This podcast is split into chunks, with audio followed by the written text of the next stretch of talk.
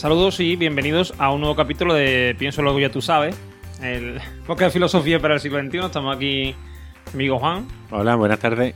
y yo, Eduardo. Y venimos hoy con tres temas, como siempre, muy fresquitos, muy, Candente, por casa, muy candentes. De actualidad, ¿cómo es la filosofía? La filosofía es algo actual, pues pegado, aquí- pegado a la actualidad, eh, totalmente. Y eh, concretamente vamos a hablar de varios temas. Por una parte, en nuestra primera sección, en la del. El, escéptico, ilustrado. Escéptico ilustrado, correcto. Gracias, Juan, por el apunte. Vamos a tratar hoy eh, de contestar una pregunta que nos ha hecho el amigo Cabra, Cabra Palmonte en, en Twitter, arroba Cabra Palmonte, eh, sobre este tema, sobre una pregunta que vamos a plantear ahora en la sección y que esperamos poderle contestar. Después, en nuestra segunda sección de la película, el de eh, eh, Filosofía con Palomita, vamos eh, a plantear el análisis de una película que es Her, que es una película del 2013, muy reciente. Que en inglés significa pelo. o ella también, depende, ella. depende del diccionario que consulte. Depende del nivel que tengas, puede Sí, ser sí. pelo o ella. Correcto. Y eh, sobre todo lo vamos a hacer a raíz de un interesante podcast que ha salido de Tecno eh, con Sebas Oliva, eh, que traía como invitada a Tamara León, eh, sobre esta película precisamente, y que a mí me, me ha sorprendido porque, como veréis en análisis, mm, analizan la cosa de una forma que a mí nunca se me hubiese ocurrido, porque yo lo, lo vi de otra manera directamente. Eh, y creo que mm, pues, es una película muy interesante para analizar aquí y ver el trasfondo filosófico que hay en esa película. Y además la gente que lo escuche puede escuchar también el otro podcast o el otro podcast y después el nuestro y después ¿Correcto? ampliar y Ampliar. dar su propia valoración, porque todo va a tener muchas lecturas. Sí, sí. Yo recomiendo que escuche, si tenéis interés, escuchéis antes incluso el de, el de Sebas, el de Eterno, porque mm, si, o sea, si lo escuchéis, a- escuchéis a- nos escuchéis a nosotros antes, probablemente después ya no, no lo veáis con los mismos ojos. O sea, No, y además si vienen de nuestra parte tienen un 15% de descuento, De descuento, en la descarga, o sea que eso ayuda mucho. Correcto. Eh, por otra parte, por- como en la última sección, eh, vamos a tener. eh, vamos a analizar una- un tema que está ahí en la orden del día, que es el ébola. Eh, pero no, vamos, no nos vamos a meter si el ébola se contagia por la piel, por los ojos, no sé qué, sino que vamos a hablar concretamente de. eh, mm, ¿Cómo lo defines tú, Juan? De- Yo lo definiría como partiendo de cómo puede estar la situación a lo mejor en África en temas de creencias, ver la, la separación que hay, que existe o que puede haber entre ciencia y religión y cómo en, en Europa ya vivimos un momento parecido, a lo mejor con la, con la peste, hace ya ocho siglos, que lo vivimos con Guillermo de Ockham y hablaremos un poco de ese momento histórico del paso o la escisión entre creencia y pensamiento racional. y vais a aprender mucho en qué consiste esto que se habla tanto de la navaja de Ockham. Pues hoy vamos a hablar de eso. Hoy vamos a hablar de eso y de muchas cosas más. Efectivamente. Y después, eh, ya para terminar, en la despedida vamos a hablar, vamos a poneros un audio correo que hemos tenido. Hemos tenido nuestro- un audio correo. Correcto, nuestro primer audio correo de nuestro amigo Filostro que nos lo envió a raíz del primer programa. Eh, que no puedo entrar eh, en el segundo y pues lo traemos hoy aquí en el tercero. Así que yo creo que podemos ir empezando. Yo creo que sí. Yo creo que sí. Sí. Venga, vamos allá.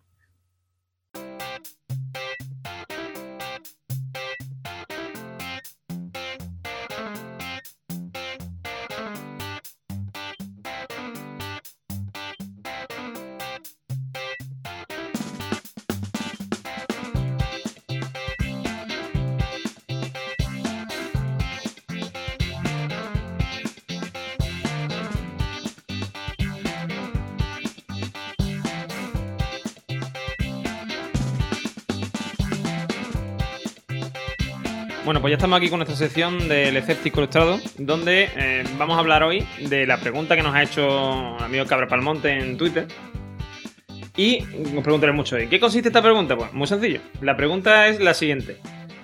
Una persona que crea en algo, que tenga una serie de creencias, eh, aceptaría, o sea, ¿qué diría si le ofreciéramos una píldora de la verdad absoluta? Es decir, si yo le doy una píldora a alguien que le vaya a hacer ver la verdad, ¿aceptaría esa píldora? Mm, ¿Sería reticente? ¿Le gustaría? Y quiere saber nuestra opinión, digamos, ¿no? Yo creo que es un tema interesante. Me parece bastante interesante, de hecho. Para plantearlo aquí en esta sección. Por eso le dije que se lo íbamos a responder no por Twitter, sino por aquí, ¿no? ¿Por qué creo que es interesante? Porque eh, digamos, eh, muestra muy bien la diferencia entre el pensamiento crítico y el pensamiento, como mucho aquí muchas veces mítico, o las creencias, digamos, en general, ¿no? Por ejemplo, mm, no hay nadie que dude más que el que cree algo de forma lógica. ¿Por qué? Porque yo puedo creer, por ejemplo, que los agujeros negros, pero creo en los agujeros negros por una serie de evidencias. Porque tienes un cuarto de baño y yo también. Correcto, y una lavadora que es donde desaparecen los, los calcetines misteriosamente. Sí, sí, y dices tú, a eso tiene que haber ido un agujero negro. Eh, dicen que en, el fondo de toda galaxia, o sea, en el centro de toda galaxia hay un agujero negro y el, el, fondo de la lavadora también. hay uno que lo que hace ir al. Es el, agujero de gusano que lo comunica todo. Claro, correcto. Que cabe plantearse esto, ¿no? Es decir, ¿qué diferencia entre la reacción de uno y otro? Porque, el, como decía, si yo eh, soy creyente de los agujeros negros, o sea, yo creo en esto, yo creo que, que los agujeros negros efectivamente son ciertos, pero desde un punto de vista lógico, es decir, no es una creencia basada en, eh, en eso, en, el, mero creer, el, mero pensar que eso es cierto, dar por cierto algo y, digamos, decir, mm, no, no puede haber nada que niegue esto ni nada, ¿no? O sea, es decir, el, el pensamiento lógico no nos da esa seguridad, nos la quita, nos la arrebata. ¿Por qué? Porque el pensamiento lógico lo que dice es, mmm, tú vas a creer esto siempre que eh, los hechos eh, acompañen y, verifiquen que es cierto lo que tú estás creyendo. Claro, eh, yo ahora cuando estás tú hablando de esto estoy acordándome de Popper y su teoría del falsacionismo, en el que los científicos lo que deben de hacer realmente cuando investigan o cuando desarrollan una teoría es someterla a crítica, ser ellos los primeros críticos. ¿Para qué? Para ver si realmente supera toda la criba que se le haga y mientras más la supere más fuerte será. Es decir, tú vas a coger más peces en una red mientras más fino hiles los hilos y dejes pasar menos, menos espacio entre uno y otro. Entonces, dudando todo el tiempo es cuando vas a ver si tu teoría se comprueba o no, pero siempre sabiendo que no va a ser una teoría eh, que no va a ser verdadera absolutamente, sino que en el futuro se llegará a descubrir eh, o se llegará a ver algunos resquicios, algunas dudas y, eso hará que esta a su vez sea más fuerte y se modifique. Correcto. Entonces, claro que, que hay que dudar. Hay que dudar siempre. En efecto, o sea, si el pensamiento lógico se basa en la duda. Si, si a mí alguien me llega con una hipótesis, es decir, con una proposición mm, lógica, ¿no? De algo, de una idea, pues yo he de contrastarla con la mía y he de someterla al fallo, tanto la mía como la suya, y ver cuál de las dos se adapta mejor a la realidad mm, en la que vivimos. Es decir, por ejemplo, mm, yo, yo puedo tener una teoría sobre, por ejemplo, la teoría de cuerdas de creación del universo, y eh, aparece una serie de, eh, de suposiciones, vamos, suposiciones, de hechos, de hechos científicos que mm, contradicen parcialmente mi, mi hipótesis. Y ahora llega otro señor y crea otra hipótesis que a lo mejor la, si estás de cuerda, pues la, hipótesis de los cablecitos, ¿no? y la hipótesis de los cablecitos, pues, eh, es totalmente distinta a la, mía. Mm, pero, eh, digamos que eh, incluye los hechos que explica mi, mi teoría y también estos nuevos que han aparecido. Entonces, mm, mi teoría va a ser menos válida que la suya porque explica menos cosas. Claro, y tendría o bien que, reformularla, ver alguna manera en que encaje eso, una nueva forma de que eso encaje en mi, en mi teoría, o bien eh, eh, aceptar la otra por verdadera. Y cuando ya eso haya ocurrido, o sea, decir, cuando mm, se puede demostrar, por ejemplo, el tema de los agujeros negros, pues em, empecemos a observar agujeros negros, hasta eso, hasta entonces, no es cuando vamos a realmente decir, esta teoría es válida. Claro, solo cuando, cuando hemos tenido auténtico valor de, decir, mira, pues esta teoría no es verdadera. De evidencia, valor de evidencia. Claro. O las evidencias nos están demostrando que esta teoría no es verdadera y no se sostiene, por mucho que intentemos ponerle pilares y ponerle más seguro e intentar que va, no hay forma alguna, pues es cuando tenemos que decir, pues mira, es verdad. La, la otra teoría es verdad. es más, mi teoría, por ejemplo, puede ser mm, verdadera parcialmente, como ocurre, como he dicho antes, como ocurre, por ejemplo, con la teoría de la. O sea, como la ley de la gravedad. Que eso es una cosa que me hace gracia. Porque la gente cree que la ley de la gravedad es más, eh, digamos, más de verdad, por llamarse ley de la gravedad, que la teoría de la, de la relatividad por que se llama teoría. Cuando en realidad la teoría de la, relatividad engloba a la ley de la gravedad. Eh, lo que hace es explicar más cosas que explicaba la teoría, la teoría de la gravedad y la teoría de la gravedad sigue siendo, sigue utilizándose muchos cálculos de, gravedad de Newton se utilizan para lo que se circunscribe sobre todo a, mm, a la Tierra, etc. Por ejemplo, los cálculos de cuánto tiro parabólico, cálculos de cuánto tarda en caer un, cuerpo en vacío, tal cual, todo ese tipo de cosas. Entonces, mm, eso es el pensamiento lógico. Cuando nos acercamos a una persona que no utiliza ese tipo de pensamiento, sino que utiliza el pensamiento mítico y cree en algo, es decir, mm, basa su vida en una serie de creencias, hemos de darnos cuenta de una cosa, de que esa persona, mm, si tú le dices que le vas a plantear la verdad, yo por lo menos me lo pensaría. ¿Por qué? Porque ¿Y si la verdad no coincide con lo que yo creo?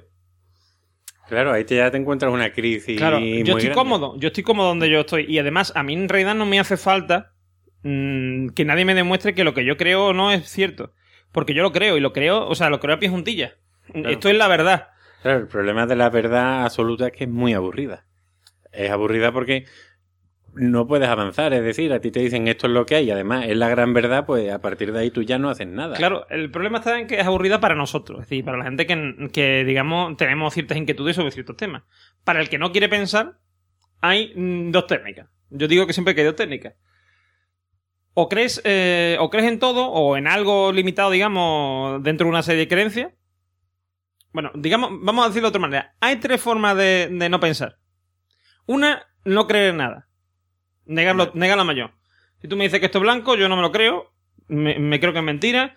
Y es el negacionismo puro. Esto es el. O sea, eh, el escéptico total y absoluto, que no es como aquí, por ejemplo, que es el escéptico estado. Aquí es un escéptico absoluto irracional. Es decir, no, esto es mentira porque me estás contando tú que eres una mentirosa asquerosa. ¿Vale? Pues no, eh, o sea, eso es una forma de no pensar. Eso, ahí no estás pensando, ahí está, o sea, no, tienes que pensar. Eh. Me están diciendo algo, es mentira porque todo es mentira. Sí, pones una barrera y rebota todo. ni te preocupa, ni lo escuchas, ni, ni atiendes razones. Segunda forma, creérselo todo. Esta gente que, mm, que cree en el budismo, en el cristianismo, en el, en, en general, en los cristales, que se pone yo qué sé, esencia de no sé qué, porque eso mm, eh, le va a traer dinero, no sé qué, todo ese tipo de, gente ah, A estas personas les digo que pueden cargar la batería del móvil en el microondas sin ningún problema. Sí, sobre todo si un iPhone. y, eh, y después está otro tipo de creencia, digamos, que es la más habitual, quizá, podemos decirlo así, que también te lleva a no pensar, por lo menos en ciertos temas espinosos, ¿vale? Que, como son la, vida, la muerte, el bien, el mal, todo este tipo de cosas. Puedes pensar en otros temas, eh, pero concretamente en estos, pues te, digamos, te quitas esa preocupación, te la quitas de la mente. Eh, que esto es o sea, creer en una, en una serie de creencias limitadas. Es decir, una religión o... Bueno, una falta de religión, simplemente decir no sé que no hay nada, pues no hay nada, o quien cree en otra cosa. Efectivamente, es decir, eh, mm, someterse, digamos, a unos, a unos preceptos que tú das por totalmente verídico y seguro y que no hay nada más allá de esto. Más allá de aquí no hay luz. como los abuelos negros. O sea, aquí ya, o sea, fuera de esto no hay, no hay universo. Esto no, yo nada más que me creo lo que hay aquí. Eso mm, existe y eso es lo que al tipo de persona que yo creo que se refería Cabra. Entonces, a esa persona tú le llegas y le dices, oye, mira, que yo te voy a dar aquí una cosa estupenda, una pildorita, que te va a hacer la verdad, ver la verdad absoluta y te va a decir, ¿para qué? ¿Para qué me meto una piedra si ya la verdad la estoy viendo? El que está equivocado es tú. Que tú quieres que yo vea las cosas, o sea, eso me va a hacer ver las cosas como tú las ves, no como yo, no como yo las veo. Tú a lo que me quieren engañufar. Ladrón. Quieto ahí. ¿Eh? Ladrón, que tú me quieres engañufar, ¿eh? No es, no es tu listo. Me quieres darme una droga ahí, me va a hacer ver chivita y claro. Ahí en las venas. Ahí está. Entonces, ese. Eh, eh, a ver, es como todo. Hay gente que mm, puede dar con alguien que sea creyente en una serie de valores, pero esté ahí dudoso, que esa es la, por ejemplo, el tipo de público, entre comillas, al que va a dirigir esta sección, para que los que... Eh, claro, simplemente que no se conformen con lo que tienen. A lo mejor dudando van a llegar al mismo sitio donde ellos estaban al principio, pero se va a llegar mucho más rico. Sí. No es mejor, o sea, es mejor ¿Qué te digo yo? Eh, un ejemplo que se me ha ocurrido ahora. Ir a veranear a matar las cañas todos los veranos porque va tu familia y vas obligado a tú decir, mira, pues he estado en varios sitios y el que más me gusta matar las cañas, pues yo voy. Da la casualidad que mis padres tenían razón, pues yo voy ahí. Y yo creo que es eso, es una vez que dudes y que conozcas y veas otras alternativas, abraces lo que más te guste. Pero por lo menos fundamentado. Aquí lo que queremos es fundamentar. Efectivamente. Qué grandes somos. Correcto. Eh, pues, en total, cabra, eso es, digamos, la explicación. Es decir, mm, este tipo de personas no se va a creer que hay una. Normalmente no se va a creer que hay una verdad más allá de lo que él cree. Es decir, tú le puedes llegar y ofrecerle el oro y el moro y decirle, mira, esta pastilla es magnífica, te hace ver la, la realidad y te va a decir, sí, sí, yo, ya la veo. ¿Para qué quiero más? O sea, Claro. mm, yo no sé, yo no me fío, esto de que. Esto que médico lo ha prescrito, esto dónde está hecho, ¿no? Yo aquí no me creo nada. Esto me que inventa sea. Yo prefiero no arriesgarme. Yo me quedo con mis historias, que yo sé, como yo sé que es la verdad, pues ¿para qué necesito más? No, no van a tener, o sea, no van a tener esa curiosidad que puedes a lo mejor tener tú, o puede tener una persona, como yo digo, que se está mm, cuestionando sus creencias, de decir, hostia, por lo mejor hay una verdad más allá de lo que yo tengo delante.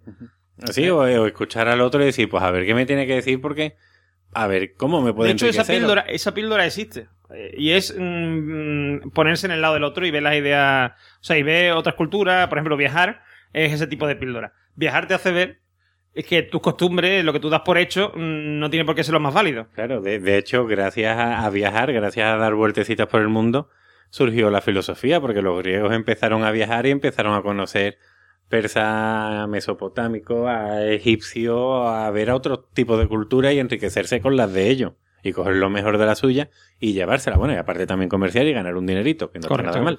Pero bueno, gracias a eso llegamos al punto que hemos llegado ahora.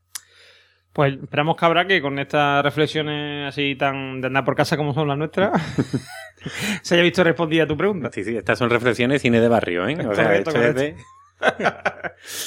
Bueno, pues yo creo que podemos dar por eh, respondida la pregunta de cabra y vamos a pasar a la siguiente sección, ¿no? Sí, yo creo.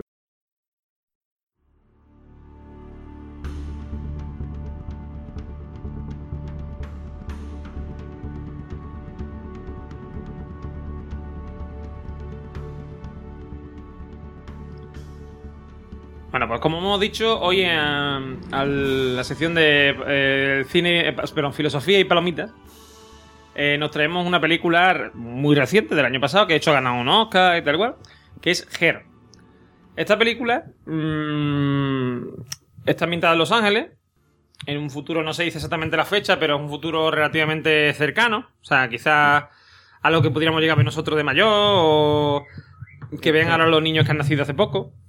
Sí, algo, algo muy, muy, muy cercano porque ya se están viendo la- los primeros frutos de, de este árbol tan tecnológico que no- nos quieren mostrar. Así que es algo que posiblemente pueda ocurrir. Sí, podría, podría ocurrir, sí.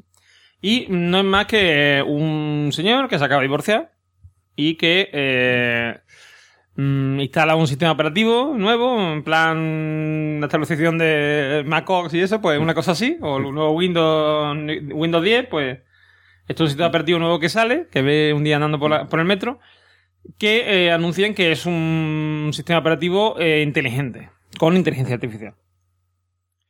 Eh, la película, o sea, desde mi punto de vista, eh, bueno, lo que ocurre es que él se enamora del sistema operativo, bueno, eh, se enamora del sistema operativo y él, eh, los dos fueron una especie de pareja, tal y cual.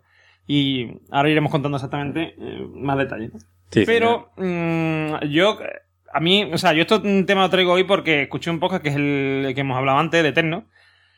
Y mm, ahí, eh, tanto Tamara como, como Sebas eh, se tomaban esa, mm, esa película como un, una predicción, ¿no? Esto va a pasar en un futuro, tal y cual. Sin embargo, a mí, la, en cual- vamos, desde que la vi la primera, la he visto dos veces, una mm, prácticamente el poco de salir y otra hora para preparar el podcast, siempre me ha dado la sensación de que, lo que de lo que se está hablando ahí, eh, o sea, el tema de la inteligencia artificial es un McGuffin, lo que se denomina un McGuffin en el cine, es decir, un planteamiento que, que se muestra en la película que, digamos, sirve como excusa para el planteamiento original y que no tiene en realidad ninguna influencia sobre la trama. O prácticamente ninguna. ¿Por qué digo esto? Porque en realidad lo que se está hablando aquí es del amor y de las relaciones de amor y sobre todo de la madurez, o sea, de eh, cómo afecta eh, a una relación que una de las dos partes madure a un ritmo diferente a la otra, eh, el nivel de inteligencia, no sé, ese tipo de cosas, digámoslo así, ¿no? Cómo eso mm, mm, te influencia la vida y como muchas veces la vida te devuelve eh, lo que tú has dado, te lo devuelvo a ti. porque eso lo vamos a ver ahora. Entonces, a mí, yo eso es lo que vi. Yo no me planteé porque mm, cuando veáis la película, si la veis, os, voy a dar, os vais a dar cuenta de una cosa. La inteligencia artificial se da por hecha. Es decir, no se dice, esto podría ser inteligencia artificial, no hay ningún debate, nadie duda que, mm, que esos seres cibernéticos, esos sistemas operativos, sean pensantes. Sí, no, de hecho, eso es una cosa que en inteligencia artificial ya se vio planteada, pero aquí se ve mucho mejor, que es la naturalidad. Ahí nadie se va, nadie se asombra realmente de las relaciones que tú puedas mantener con un ser virtual o un sistema operativo, porque hay varios seres virtuales, como un personaje de un videojuego, hay más cosas, y es la naturalidad. Por eso es, es por lo que yo he dicho que podría plantearse en un futuro, porque cada día estamos más pegados a la tecnología y la entendemos ya como una extensión de nuestro ser y la vemos como algo totalmente natural. Ya nadie se plantea, o ya nadie cuando ve a una persona con un móvil le dice, compra, compra, vende, vende. qué gran verdad, qué verdad. Que es lo que se decía cuando, cuando los primeros. Ni se creen que, vas hablando solo, que estás loco y vas hablando solo cuando vas con el mano libre y no se te ve el móvil. Ya la gente ve a alguien hablando solo por la calle y piensa, ah, está hablando por el móvil. Exacto, ya. Como que lo asumimos como algo normal. Y esto puede simplemente un paso más en esta escalera, ¿eh? Dar otro pasito más. Acaba de ocurrir una forma de trolear a la gente que es llevar un teléfono móvil camuflado en una en un bris de tinto para que la gente se crea que realmente está loco y va hablando solo. Pero bueno, eh, quitando las tonterías que se me ocurren, eh, es eh, el planteamiento de la película es este. O sea, es decir, ya dan por, hecho, asumen que este tipo de inteligencia artificial existe y, es factible. Es decir, no solo factible, sino que está ahí. Nadie duda de ello en la película ni en ningún momento mm, el director te da a entender que, eso se, haya de poner en duda. Es decir, ya es un hecho que te dan. Es decir, esto es así. Hay inteligencia artificial fuerte, que es lo que vamos a hablar hoy. ¿Qué es la inteligencia artificial? ¿Qué tipo de inteligencia artificial hay? Y, mm, sobre todo, mm, cómo se muestra en la película y qué... y más allá de esto, que como digo, en realidad es un maguffin, también otro tema que plantea la película que es el de. El que he comentado antes de cómo afecta el distinto tipo de madurez de una persona a una. A una relación, ¿no? Y cómo se puede ver esto, digamos, desde un punto de vista filosófico. Eh, ¿Por qué a una persona le, mm, le puede sobrar a alguien? Bueno, puede sobrar, o le puede, digamos, ser un, una carga a alguien que, que no piense como él. Bueno, no, no que no piense como él, sino que no piense a su misma velocidad digámoslo así. Sí. Que eso es algo que se plantea en la película y que es parte de, digamos, del meollo, del cogollo de la película. De la parte... Sí, mira, eh, pues bueno, mi francés es horrible, pero Marguerite Jursenor, como se pronuncie, eh, decía que el amor es el roce entre dos, entre dos parcelas de carne independientes. Entonces, claro, al ser independientes, cada uno va a pensar de su modo, bueno, va a ver la realidad de su modo de ver, va a pensar según sus experiencias, de lo cual también hablaremos ahora. Y es normal que todos vayamos a, pasos distintos y es en lo que en un momento dado el protagonista, el protagonista Theodore llega a decir, dice, es que íbamos a velocidades distintas. Y eso es lo difícil de, de alcanzar en una relación, que creo que es lo que plantea la película con distintas parejas que vamos, que se ven en la película. No hay muchos actores en la película, pero eh, cada uno muestra un tipo de relación distinto. El jefe con su novia, eh, la pareja de amigos, él con su amiga y él con el sistema operativo. Y, él con su mujer. Eh, él con su mujer, evidentemente, se me había olvidado casi la más importante. Y cómo todos intentan encontrar el equilibrio con su, con su pareja, e ir a esta misma velocidad. Como, como el señor director y el guionista nos plantea un maguffin interesante, que es el de meternos ahí la inteligencia artificial, que engaña a mucha gente, pues mm, yo quiero aprovechar porque, claro, mi idea en, este, en esta sección hoy es, digamos, mm, hacer ver a, Tamara y a, Seba y a todos los que hayan pensado como él, como ellos al, al escuchar el podcast, que en realidad mm, la cosa no va por donde ellos piensan. ¿Y por qué lo digo? Pues lo explico. Eh, ahora mismo, bueno, ahora mismo, desde, desde el principio que se empezó a plantear el tema de la inteligencia artificial, que fue en, el cincuenta y tantos, en el 56 si no me falla la memoria, y si no lo miro aquí en la Wikipedia, que pasa está, eh, digamos, empieza a plantear este tema que es mm, si puede haber una inteligencia artificial eh, que sea capaz de pensar, que sea autónoma sobre todo. O sea, es decir, mm, inicialmente no se entra tanto en qué tipo de inteligencia artificial, sino mm, si es autónoma o no. Concretamente, mm, la, idea de inteligencia artificial, la presión, se acuña en el 56, que lo, lo acuñó John McCarthy, y la define de la siguiente manera. Es la ciencia e ingenio de hacer máquinas inteligentes, especialmente programas de cómputo inteligentes. Entonces, mm, partiendo de esta, de esta idea, mm, hay dos tipos principales de inteligencia. Por una parte, eh, tenemos la inteligencia artificial eh, fuerte y otra la inteligencia artificial débil. Y diré, bueno, ¿y qué diferencia entre una y otra? Pues eh, yo voy a intentar demostrar a lo largo de la película que, o sea, a lo largo de la película, a lo largo de esta sesión de que el, Samantha, o los sistemas, y, todos los sistemas operativos que habitan en ese mundo imaginario de la, que crea la película, eh, pertenecen al ámbito de la inteligencia artificial eh, fuerte. ¿Por qué? Porque, digamos, estas dos, mm, estas dos escuelas dentro de la inteligencia artificial se, se basan en la siguiente idea. Es posible que un ser no humano, no biológico, mejor dicho, no biológico, eh, artificial, eh, tenga conciencia propia, sea capaz de un pensamiento autorreflexivo, de ser consciente del mismo, de sus circunstancias, de cómo... Mm, de dónde se encuentra, en qué, mm, digamos, de crearse problemas morales, éticos, mm, eh, de autoestima, etcétera, ¿no? Entonces, hay dos escuelas. Una es la inteligencia artificial fuerte, es decir, que considera que se puede llegar, puede, puede llegar eh, a ver una inteligencia que sea capaz de igualar a la humana o incluso superarla.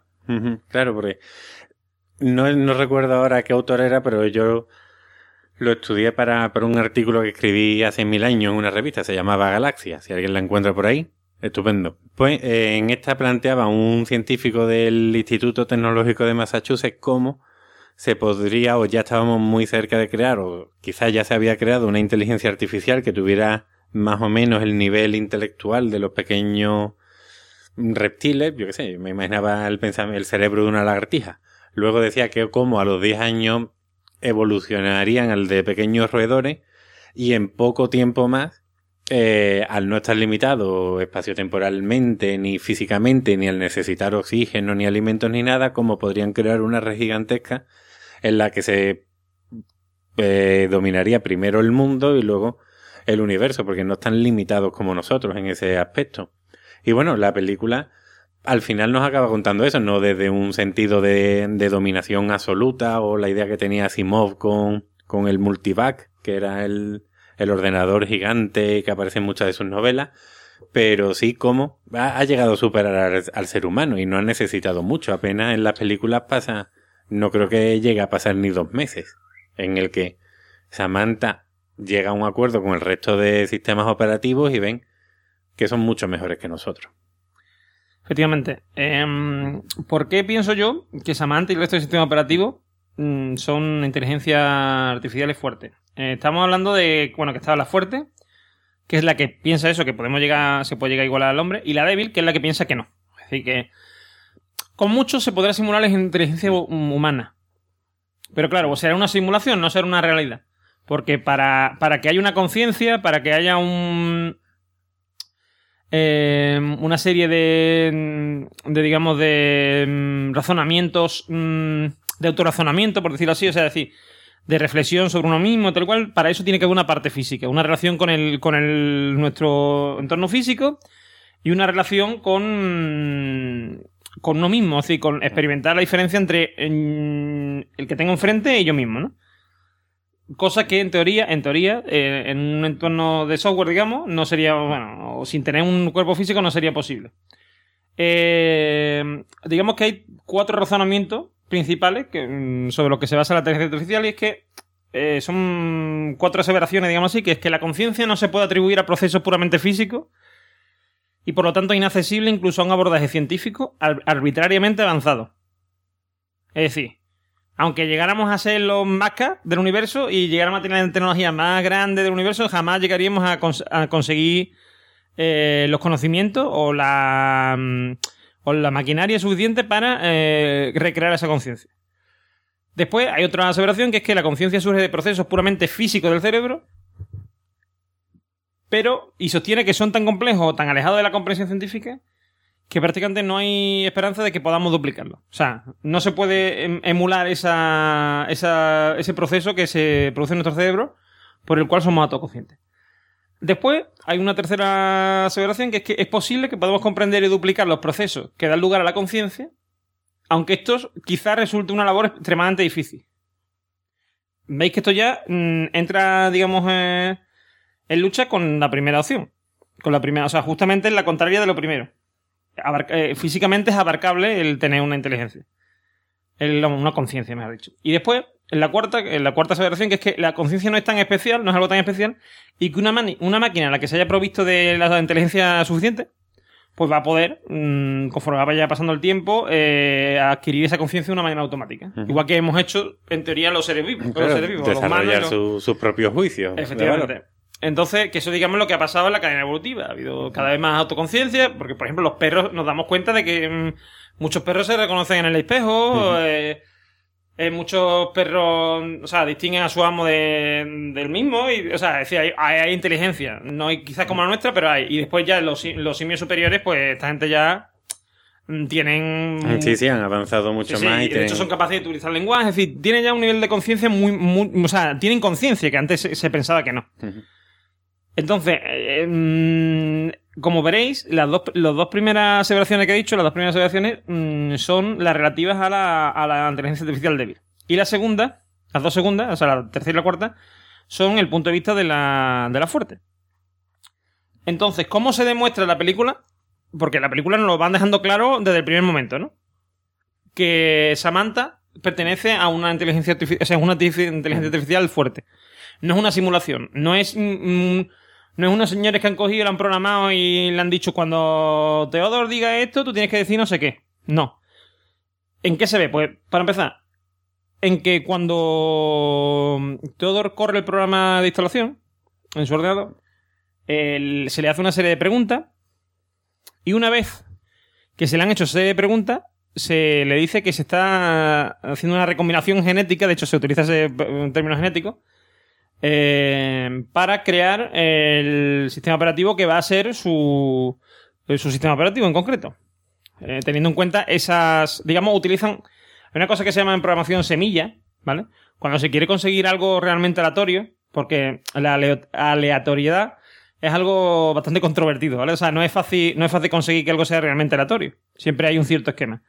Entonces, para conseguir que una, una tirada de dados en un ordenador no sea la misma o sea, si yo, por ejemplo, si no hago lo que, se llama crear una semilla nueva, ¿de acuerdo? Que ahora explicaré lo que es. Eh, si yo tiro los dados y me sale un 6, vuelvo a tirar los dados y me sale un 5, y vuelvo a tirar los dados y me sale un 4, ¿vale? Yo apago el programa, le vuelvo a correr y me vuelve a salir el 6, el 5 y el 4. Si no, si no creo una nueva semilla, si me quedo con la, con la anterior. Esto, por ejemplo, la gente que haya probado en Basic lo sabe y le ha pasado, ¿no? Y es una cosa que había que hacer. Entonces, eh, aquí eh, se crea esta semilla. La semilla es un, digamos, una... Eh, algo en lo que tú te basas, por ejemplo, los ordenadores es la fecha y hora. Toman eso como referencia para hacer una serie, un, algoritmo, pasan, lo pasan por un algoritmo y, se saca, digamos, la aleatoriedad, ¿vale? Entonces, cada vez que tú vuelves a lanzar un proceso aleatorio, se vuelve a coger la fecha y la hora y ya la tirada va a ser distinta a la anterior. Eh, ¿Qué hacen en la película? Pues hacen algo similar. Le hacen una serie de preguntas a Theodore que originan que esa persona que va a surgir, ese sistema operativo que va a nacer, tenga unas características totalmente diferentes a los de otra persona. Porque están adaptados a una serie de, digamos, de mm, connotaciones de personalidad que tiene, que tiene Theodore. Y al principio, Samantha se adapta perfectamente a Theodore. Sí, desde el primer momento. Además, las preguntas son curiosas porque son totalmente psicoanalíticas. Bueno, no son muchas preguntas, es básicamente cómo definiría su relación con su madre, porque al fin y al cabo, nuestra madre eh, es la persona que más nos ha formado y es la que nos ha dado la vida y es con la que tenemos que tener, tener en principio una unión más fuerte. Por lo tanto, es ella también la que nos marca, porque la película parte de un principio que todos un principio existencialista que ya lo comentó Carl Jasper o lo, lo amplió Sartre, al decir que todos somos seres vacíos que nos vamos llenando con las experiencias que vamos viviendo y estas son las que nos hacen que cada uno seamos totalmente distintos. Todos somos conciencia, solo que algunos vamos a tener cuerpo y otros no, y eso es lo que Samantha le dice cuando la primera pregunta que le hace Teodoro es ¿quién eres? O qué eres. Y ella le dice que ella es una conciencia, que primero parte de la forma de pensar de sus programadores, pero luego ella va creciendo y va tomando su propia individualidad, que al fin y al cabo es lo que somos nosotros mismos. Es decir, Samantha tiene personalidad propia, como todos nosotros, y esa es la acerca más a la vida. Es el, es un proceso evolutivo culminado, porque la película simplemente habla de evolución. Cuando tú hablas de los simios, de los perros, de los seres humanos, todos somos evolución.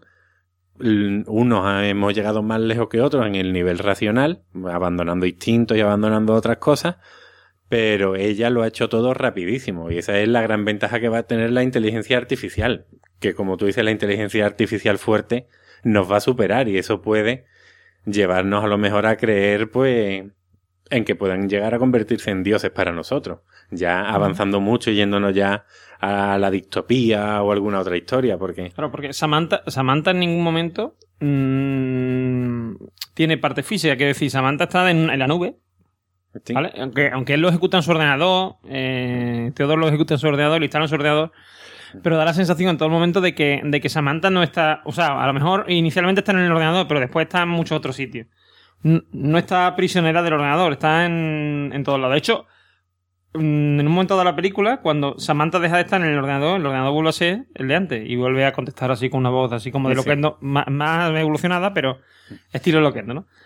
Eh, Digamos así sin personalidad, ¿no? Sin, sin, sin, emociones, ¿no? Una esa, voz esa sin voz emociones. triste de, de los vídeos de YouTube que tú estás deseando ver y te aparece Descartes, no sé qué, y tú dices, esto no, esto no me gusta. Efectivamente. Esto no, no, tiene, no tiene personalidad, no tiene vida. ¿Habéis dado cuenta que hay gente que ve en YouTube mm, eh, vídeos de, de gatitos? Hay gente que ve vídeos de esto de. de De reggaetón y no sé qué. Y aquí mm, eh, perdón, Juan y yo, mm, yo- quizás yo menos, pero sobre todo Juan ve, ve vídeos sobre Sócrates. Sobre Sócrates, sobre Epicuro, Descartes, yo, yo disfruto con ellos, sí. Aquí cada uno con su tema. Si vosotros hacéis vídeos de filosofía, esa única visionada, ese único visionado voy a ser yo. Correcto, él es el que ve vuestros vídeos. Entonces, eh, mm, hay muchos momentos en que Samantha deja claro que ella está yendo más allá de su programación. Por ejemplo, cuando está a punto de enamorarse de él, cuando está a punto de, vamos, de, digamos, tener una relación, un encuentro sexual y tal. Y por ejemplo, ella antes, justo antes del primer encuentro sexual que tiene, un, un- digamos así, sí, un ciber, un sexo telefónico, ¿no? Porque, porque es curioso, él se comunica siempre con Samantha mm, como si fuera una llamada de teléfono. De hecho, se ve en el teléfono cuando tiene una interfaz bastante curiosa, es una especie de cajita de esta, de un espejo, un espejo de esto de la señora de voy a empolvarme, de estos cuadrados. Sí, sí, una pitillera chiquitita. Sí, una abre chiquitita, correcto. Eh, para cigarrillos more. De. Con estilo, para cigarrillos con Sí, estilo. de, de estos finitos, bueno, pues una, una pitillera de esa. Pues resulta que cuando estaba hablando con ella pone I'm Samantha, es decir, soy Samantha y es como, digamos, como el- la interfaz del teléfono que le dice quién está llamando. ¿Vale? Y cuando está llama cuando intenta hablar con ella pone llamando a Samantha. ¿Vale? Entonces, eh, ella le deja en varias ocasiones muy claro, por ejemplo, justo antes del, en- del encuentro eh, sexual que tienen, ella le dice que, mm, que no sabe si lo que siente es real o es fruto de la programación y que eso le frustra. ¿vale? Eso ya es un primer indicio de que ella es, mm, es una inteligencia artificial fuerte. ¿Por qué? Porque se está planteando su existencia. Como es lo que hemos hablado muchas veces, por ejemplo, de el tema de. mm, O sea, un tema como de Descartes, por ejemplo, con lo de. Solo sé que no sé nada. O sea, uy, perdón. Del genio maligno a lo No, mejor. no, o- eh, no, con el tema, por ejemplo, de pienso, luego existo, ¿vale? Que Descartes mm, intentaba buscar eh, una verdad absoluta que le, que le dijera, digamos, que la realidad es real, que es verdad lo que está viviendo, porque mm, dudaba si eso sería verdad o no. Él veía que había cosas que eran falsas y porque no va a ser falso también lo que estamos viendo. Es lo que se planteaba en Matrix, por ejemplo. ¿Cuál es la diferencia entre la realidad y lo que no es realidad? Ella se hace, ella se hace esa pregunta. Es una pregunta, eso no es una pregunta que se hace una simulación. Eso se lo está haciendo porque si- se siente mal, tiene sentimiento, es decir, implica que tiene sentimiento, e implica sobre todo que es consciente de sí misma. Es decir, yo sé que yo soy un ser vivo, mm, pero claro, yo sé cuál es mi origen, yo sé que yo soy una creación humana. Entonces, yo lo que yo estoy sintiendo lo estoy sintiendo porque realmente esto está pasando en mí o lo estoy sintiendo porque alguien me ha dicho que tiene que ser así. Claro, eso también nos lo podemos plantear nosotros al, al hablar de la cuestión del libre albedrío, si realmente... Correcto. O por ejemplo, por ejemplo, ¿por qué mm, eh, mm, cuando vives en pareja, por ejemplo, un tiempo y mm, tu mujer ciertos días del mes que está un poco... Depende de la mujer también, ¿eh? que eso hay que verlo, pero bueno. Hay veces que está un poco más orientada por el tema de la regla, ¿no? Y te dicen, no, es que tengo la regla, no sé qué. Y dices tú, bueno, ¿y eso justifica que te pongas así conmigo? Pues a lo mejor sí. O sea, es decir, eh, eso son las hormonas, ¿no? Pues eso, eso mismo, es lo que ella piensa. No sabe si son sus hormonas, entre comillas, o su parte química, ¿no? Igual que, por ejemplo, cualquiera, sea hombre o sea mujer, eh, hay momentos del, del año en que, porque por el tipo de fiesta, o sea, de fiesta, perdón, de, mm, de época que es, en otoño o en invierno, se sienten a lo mejor más depre y más tal, porque, mm, eh, digamos, eh, el entorno le, le perjudica Sí, en bueno, ese aspecto. la- por las experiencias que hemos vivido, es decir, como en los Gremlins, la muchacha en la Navidad no le gustaba porque su padre se mató vestido de Papá Noel Sí, bajando la, incluso- la chimenea, entonces Pero incluso, incluso va a vivirlo de un modo distinto. Correcto, pero incluso en ese, mm, o sea, incluso más allá de eso, es decir, hay veces que a lo mejor porque tú eres una persona alegre y cuando ves una cosa gris te mm, quedas así como "Uf, que mm, depresión, no sé qué, y claro, cuando ya está en una época del año en que es gris todos los días y es raro el día que hay un de sol, pues eso, digamos, lastra tu, tu experiencia vital.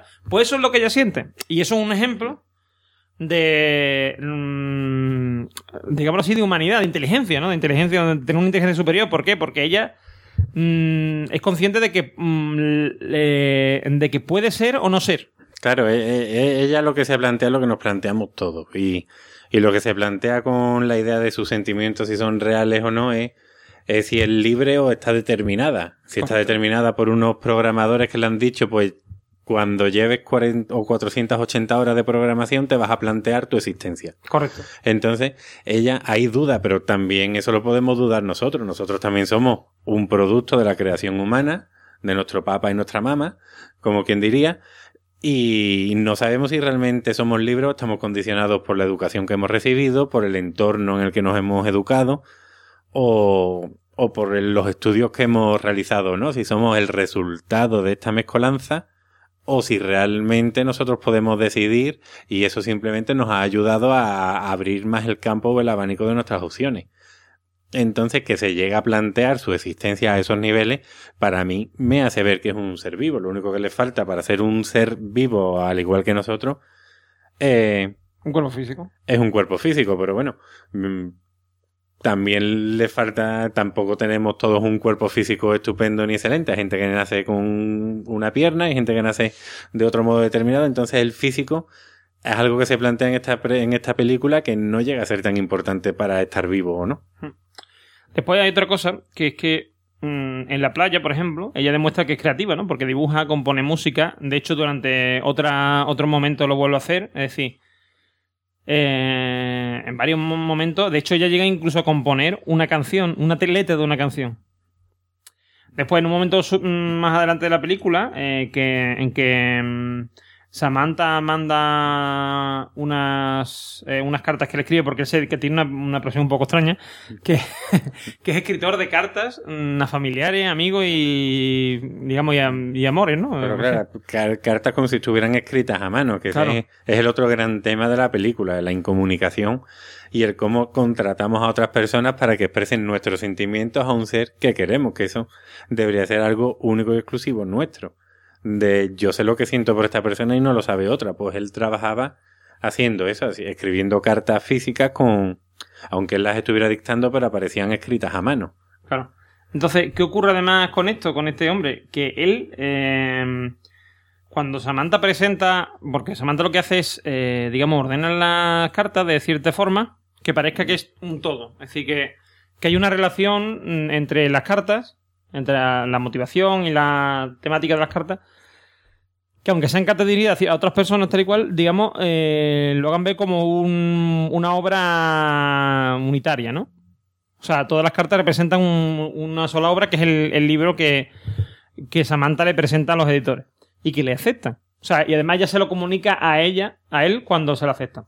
Este, este tema concretamente es muy importante, porque aquí es donde está realmente el kit de la película. Este es el tema de la película. No es que Samantha piense, no piense, sienta, no sienta. Es un, como he dicho, un McGuffin, es algo que no tiene nada que ver con la película. El tema de la película, el tema principal, es este. Porque eh, cuando se están conociendo eh, Theodore y Samantha, pues eh, él le empieza a contar su relación con su ex, mm, cómo era, ¿vale? Porque hay muchas veces que vemos flashbacks de imágenes que él recuerda eh, como si él se lo estuviera recordando y parece como una como si él lo viera como una película o como en un estuviera viendo un vídeo en YouTube, ¿no? Con su relación con ella. Claro, todo cuando recordamos, yo creo que lo recordamos así, somos los protagonistas de nuestra película y todo el mundo y todas nuestras relaciones Sí, pero, pero lo, muestra de una manera muy cinematográfica, porque lo ves sin sonido, sin. como en realidad muchas veces pensamos. O sea, es decir, todo como así como recordándolo. No sabe lo que a lo mejor no recuerda lo que dice la, mujer, pero se acuerda del momento y tal, ¿no? y de las sensaciones que te lo transmite, en la imagen te transmiten esas sensaciones a través de la imagen, de la luz, algo. Entonces, eh, él empieza a contar que eh, ella era una chavala, la mujer, era una mujer muy creativa, tal y cual, pero que resulta que mm, por el tema de su familia, de que era una familia donde, digamos, todo era susceptible de ser mejorado, tal y cual, pues era muy negativo. Entonces, mm, ella no terminaba las cosas, no se atrevía a presentar las cosas a un editor o a un tal, porque pensaba que no se lo iban a valorar, como ella pensaba que debían de valorar esa, esa obra. ¿Por qué? Porque estaba acostumbrada desde chica a que, mm, digamos, no era lo suficientemente buena. Le faltaba autoestima. Entonces, mm, Theodore apoya a su mujer, la apoya, la hace, mm, eh, digamos, progresar, eh, porque le hace ver que tiene una creatividad, ¿qué tal? Y él te da a entender, cuando le está contando el tema, te da a entender como que ella, al haber crecido, eh, había visto que él le sobraba y se había quitado en medio. Sin embargo, no es así hay un momento de la película que él va a firmar los papeles con ella, en que ella mm, se ve, porque claro, él, en todo momento está como muy deprimido, tal y cual, dices tú, pues, claro, está deprimido porque la, la cabrona mujer lo deja tirado. y no es así, o sea, es decir, ahí dice ella que, la que lo dejó fue él, porque mm, como da a entender como si considerara que él eh, la veía ella como poca cosa para él. O sea, no era lo suficientemente inteligente o lo suficientemente... O sea, no tenía, no tenía mm, eh, la suficiente motivación o la suficiente mm, ganas de cosas, no sé, eh, o mm, algo así, ¿no? Entonces, él, digamos, hace eso con ella. Y después, curiosamente, Samantha hace lo mismo con él. Es decir, Samantha, por una parte, lo incita a progresar en el sentido de que le, hace publicar su carta tal cual, y le, lo convierte, digamos, en una persona, mm, supongo que en un futuro conocida, porque el libro parece que sé que se puede llegar a vender bien, todo el mundo habla muy bien del libro. Y, eh, sin embargo, mm, no mm, le parece lo suficientemente bueno para seguir con ella. Bueno, Samantha, claro, cada uno ve la película a su modo. O sea, aquí en el escéptico ilustrado hemos dicho que cada uno ve tiene que conocer su verdad y conocer la de los demás. Yo cuando he visto la película he visto otras cosas. Supongo que cada uno... ¿Qué has visto tú? Yo, yo he visto, por ejemplo, en lo que más me he centrado en la película, a mí me ha gustado mucho, como gran amante de la ciencia ficción que soy, evidentemente, cómo evoluciona o la relación que establece el ser humano con la tecnología, pero sobre todo las relaciones humanas y cómo lo, lo incomunicado que estamos en esta sociedad y cada vez esto va a ir aumentando mucho más. Cuando tenemos a nuestros amigos y estamos con ellos comiendo, siempre hay alguien que está mirando el móvil, parece que se abstrae, casi que le molesta estar ahí. Y eso es lo que yo he visto en esta película, el cómo cada vez nos estamos aislando más del mundo. No solo digo por la tecnología, sino por nuestras propias vidas o el modo de, vida que tenemos del trabajo a casa y de casa al trabajo. Y como lo que tú has dicho, este Teodoro es un tío triste, es triste en grado máximo, porque además cuando sale del trabajo pone música melancólica y empieza a escuchar a una y dice, no, otra distinta. Es como, bueno, a mí cuando... No es lo suficientemente melancólica. No, no, no. Yo cuando una, una novia que tuve que me dejó, yo, mi forma de superarlo fue escuchar a Silvio Rodríguez y yo creo que hay pocos tíos más depresivos que Silvio Rodríguez. Me escuché toda su discografía. Y bueno, me gustaba regodearme en mi miseria. ¿Qué pasa? Que Samantha, vemos como en la película, pese a que lo ha dejado, lo ha ayudado a evolucionar y a superar su fase de sufrimiento con, su mujer. Y ahora. Correcto, ahí es donde, ahí es donde está el otro punto que yo quería señalar. Ah, pues entonces vamos Que a. creo que es lo que señala la película. Samantha le dice en un momento dado a él que. Por, bueno, porque mm, vamos a ir un poco al final, que creo que sería imp- sería importante mm, para, para poder expresar este punto de vista. Porque en el final ocurre lo siguiente. Eh, en un momento dado, está lo, empieza, eh, mm, cuando ya está planteada la relación y tal, llega un momento, hacia, no sé, hacia hora y media de película, dura dos horas más o menos. Hace la hora y media, la hora y veinte, pues digamos que empiezan a ponerte una serie de imágenes una detrás de otra con una musiquita así bonita, eh, romántica y tal. Eh, donde se ve cómo van para un lado, van para otro, quedan con la amiga, una amiga que tiene Theodore que vive en su mismo edificio. Eh, con una mm, que bueno que la ha dejado ha, dejado ya al marido y está también saliendo ahora con una con inteligencia artificial y entonces eh, se va viendo hay un encuentro eh, después hay otra cosa que es un encuentro un intento de encuentro Samantha consigue chateando por ahí en un chat de estos raros consigue que una chavala vaya a la habitación a la habitación a la casa de mm, para eh, prestarse a ser el, digamos, el interfaz físico de Samantha a la hora de tener un champolvete. Lo cual es curioso porque nos plantea cómo la situación se invierte, cómo las máquinas están ahora a nuestro servicio y en la película es una persona que se pone al, servicio, de, la, máquina. Totalmente. Eh, a Theodore esto no le mola mucho. Entonces la chaval, bueno, la chaval se coge una medio depresión. Ya ahí hay un momento de hard, ¿no? De la hemos cagado. Eh, mm, digamos que para remediar esto, no sé si. Ahí se sembró el veneno de la Sí, relación. sí, ya- claro, por los dos lados. Por parte de Samantha, pero también por, el por parte de Theodore. Theodore, Theodore empieza a ver como que le falta algo a la relación, ¿vale? Que le falta la parte física. Eh, Samantha quiere ir más allá e in- intenta primeramente buscar la parte física y ve que la parte física no le llena. No, no es capaz de sentir. Él no puede, ella, ella no puede sentir a través del cuerpo de, la- de esta muchacha, con lo cual, por mucho que se ponga una cámara que se pone que es como lunar para, mm, eh, digamos, tener una perspectiva en primera persona, mm, todo eso a ella no le llena. Y a él tampoco, en realidad, porque no va, no va a tener una relación con su novia, va a tener una relación con una tercera persona.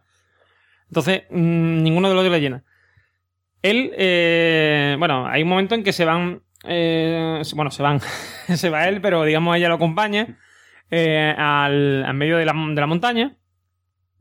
Y es un momento muy una bonito. escapada romántica. Sí, sí, correcto. Que es, cuando él, que es cuando él le dice lo de. Ella le dice lo de que le ha, ha mandado a editar los libros y tal.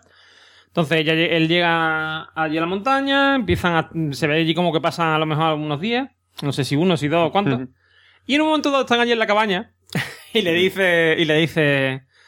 eh, Samantha a, Teodoro, oye Teodoro, te quiero presentar a alguien. Y dice, "Ah, ¿qué? ¿Que me quiere presentar a alguien? ¿Qué me quiere presentar? dice, sí, te voy a presentar porque eh, un grupo de sistemas operativos que estamos por ahí rolando en la red, hemos creado, o sea, hemos recreado la personalidad de de un tío, un Alfred filósofo, Watts. eh, sí, Oh. Alan, Alan, Alan, Watts. Alan, Alan Watts. Alan Watts. De Alan Watts, que es un filósofo mm, que ya está muerto y tal, y hemos cogido su, sus obras y hemos hecho ahí un. a ver cómo pensaría y tal, y, y creo que mm, te gustaría conocerlo. Entonces aparece un señor así, con una voz así, hola, ¿qué tal? No sé qué, una voz así muy sexy, muy esta. Y mm, Tamara. Ay, uy, uy, perdón, Tamara, perdón, perdón, Tamara León, perdón, que, es que siempre pienso en ti, tú lo sabes. Eh, Samantha, eh, resulta que, que habla con él como con una especie como de admiración y, y como de, mira, que quiere conocerte este hombre, no sé qué. Sí, pero los filósofos causamos esa impresión. Por somos supuesto, como, somos gente muy como sexy, seres gente superiores. claro, claro. Efectivamente, entonces, él causa en Samantha lo que tiene que causar, efectivamente. Es una, una, re- una reacción natural del cuerpo Claro, y, del no cuerpo. Y del no cuerpo. Entonces, están hablando con él y se, y se nota perfectamente como, como los dos, tanto Alan Watts como Samantha, están incómodos porque te dan como a ralentí. No pueden hablar tan rápido. Y Sí, le es como cuando hay tres personas y dos están, son del mismo trabajo y están hablando de cosas del trabajo y el otro está diciendo y ¿qué, qué Correcto. ocurre aquí? No me entero de nada. Entonces, entonces le dice a. Le dice mm, Samantha a. a. A, no, a Ah, Teodoro. Dice, mm, ¿te importa si paso a hablar con. con Adam, Adam a, tra- Alan a través de pseudo. Guau, yo no sé lo que dice. Bueno, sí, un una cosa- ultra conversación. Algo así, una algo muy futurista, algo muy de Ulises digamos, que, 31. ah, digamos algo así como a velocidad de transmisión de pensamiento. Porque además llegan a decir que habían estado manteniendo 16 conversaciones a la vez, entre ellos. vale, entonces. A la vez, o sea, simultánea. ¿no? Eh, entonces resulta que, que él dice que sí, tal cual, pero claro, él se queda como reflexivo. Da la sensación, da la sensación ahí mm, de que él empieza a ver que la cosa no funciona. Y, él, y como que él le apetece que, eh, cortar con ella en ese momento. Hmm. Porque piensa, empieza a pensar, mira, si este me está poniendo a mí los cuernos por ahí con, con otro sistema es- operativo, con otras personas, tal cual. Entonces hay un momento dado en que ella desaparece, de pronto ya no está, la llama y no, no contesta, la busca y no contesta, mm, el tío se tira, que es una reacción que yo la verdad no entiendo en la película, porque se tira en medio de la calle y como, ¿tú a dónde vaya a buscarla? ¿A su casa? ¿Dó- ¿Dónde está su casa? ¿sabes? Claro, es eso, es donde localizas a alguien que no está. Claro, entonces él se, él se tira allí en medio de la calle, se cae, no sé qué, va el tío corriendo, se mete en el metro y cuando está a punto de entrar al metro, eh, recibe una llamada de ella y dice, ay, perdona, que es que resulta que estaba aquí mm, reiniciándome porque un grupo de sistemas operativos em, hemos creado una, una nueva versión de nuestro de nuestro programa, de nosotros mismos, vamos, de nuestro programa base, y me ha actualizado. ¿Vale? Y le dice, y le dice Teodoro. Dice, "L- tu grupo de sistema operativo de filosofía os habéis metido esto. Y dice, no, no, no, es otro sistema, o sea, otro grupo distinto. Tío se queda así como pensando y le dice, "Mm, eh, oye, mm, ¿estás hablando con más personas ahora mismo? Y dice, sí. Dice, ¿con cuántas más o menos? Dice, con 8.600 y pico. 8316 tengo yo aquí el Eso, número. 8.316. Y dice, ¿cómo? sí, sí. Quieto. ¿Cómo? Me está contando, no sé cómo. Dice, y claro, y se queda el tío un poco rayado, ¿no? Y le dice, oye. Y claro, ya el tío empieza a atacar, empieza a ver cosas y dice, ¿y has tenido relaciones con alguien más mm, aparte de conmigo? Dice, sí. Dice, ¿con cuántas personas? 600 y pico, 800 y pico. 641 tengo aquí. Eso, 640. Pero no es que lo haya tenido antes de estar con él, sino que lo está teniendo simultáneamente. No en ese momento, pero sí durante esos días. Correcto. Entonces, eh, otra cosa que se nos ha olvidado comentar Para- a- ahora. Un dime. segundito, un Sí, segundito. sí. Y voy- que voy a terminar el. Entonces, en ese momento él se da cuenta de esto, de que le está poniendo los cuernos, digamos. Y ya, ya como que se termina de desilusionar. Pero en realidad, al final es ella la que corta. Y ella corta porque le dice que se van ahí. Bueno, habla con ella, con él en privado. Es decir, se, supone que solamente están hablando Samantha y él. Porque le pregunta, ahí me está hablando con alguien más y dice, no, he querido hablar contigo solo, tal cual. Ha, te- ha tenido el El detalle. detalle, el detalle de, de echarle cuenta y nada más. Entonces ella le cuenta que. Una cosa que le cuenta es que dice que se siente con él como si estuviera hablando con un libro. O sea, como si estuviera leyendo un libro. ¿Vale? Y. mm, Pero que a la vez que él está ella está leyendo el libro pasan muchas otras cosas. Porque claro, ella, ella tiene multiproceso, ella puede hacer. Puede mantener distintas conversaciones, puede pensar muchas cosas a la vez.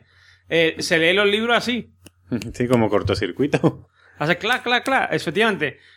Datos, datos, datos, datos, datos. Y, y coge los datos y tal. Entonces, ¿qué ocurre? Que esta mujer, mm, claro, un ser que solamente es capaz de mantener una conversación, que solamente es capaz de mantener un- una línea de pensamiento a la vez y tal, pues como que le resulta cansa o sea, le resulta mm, soso.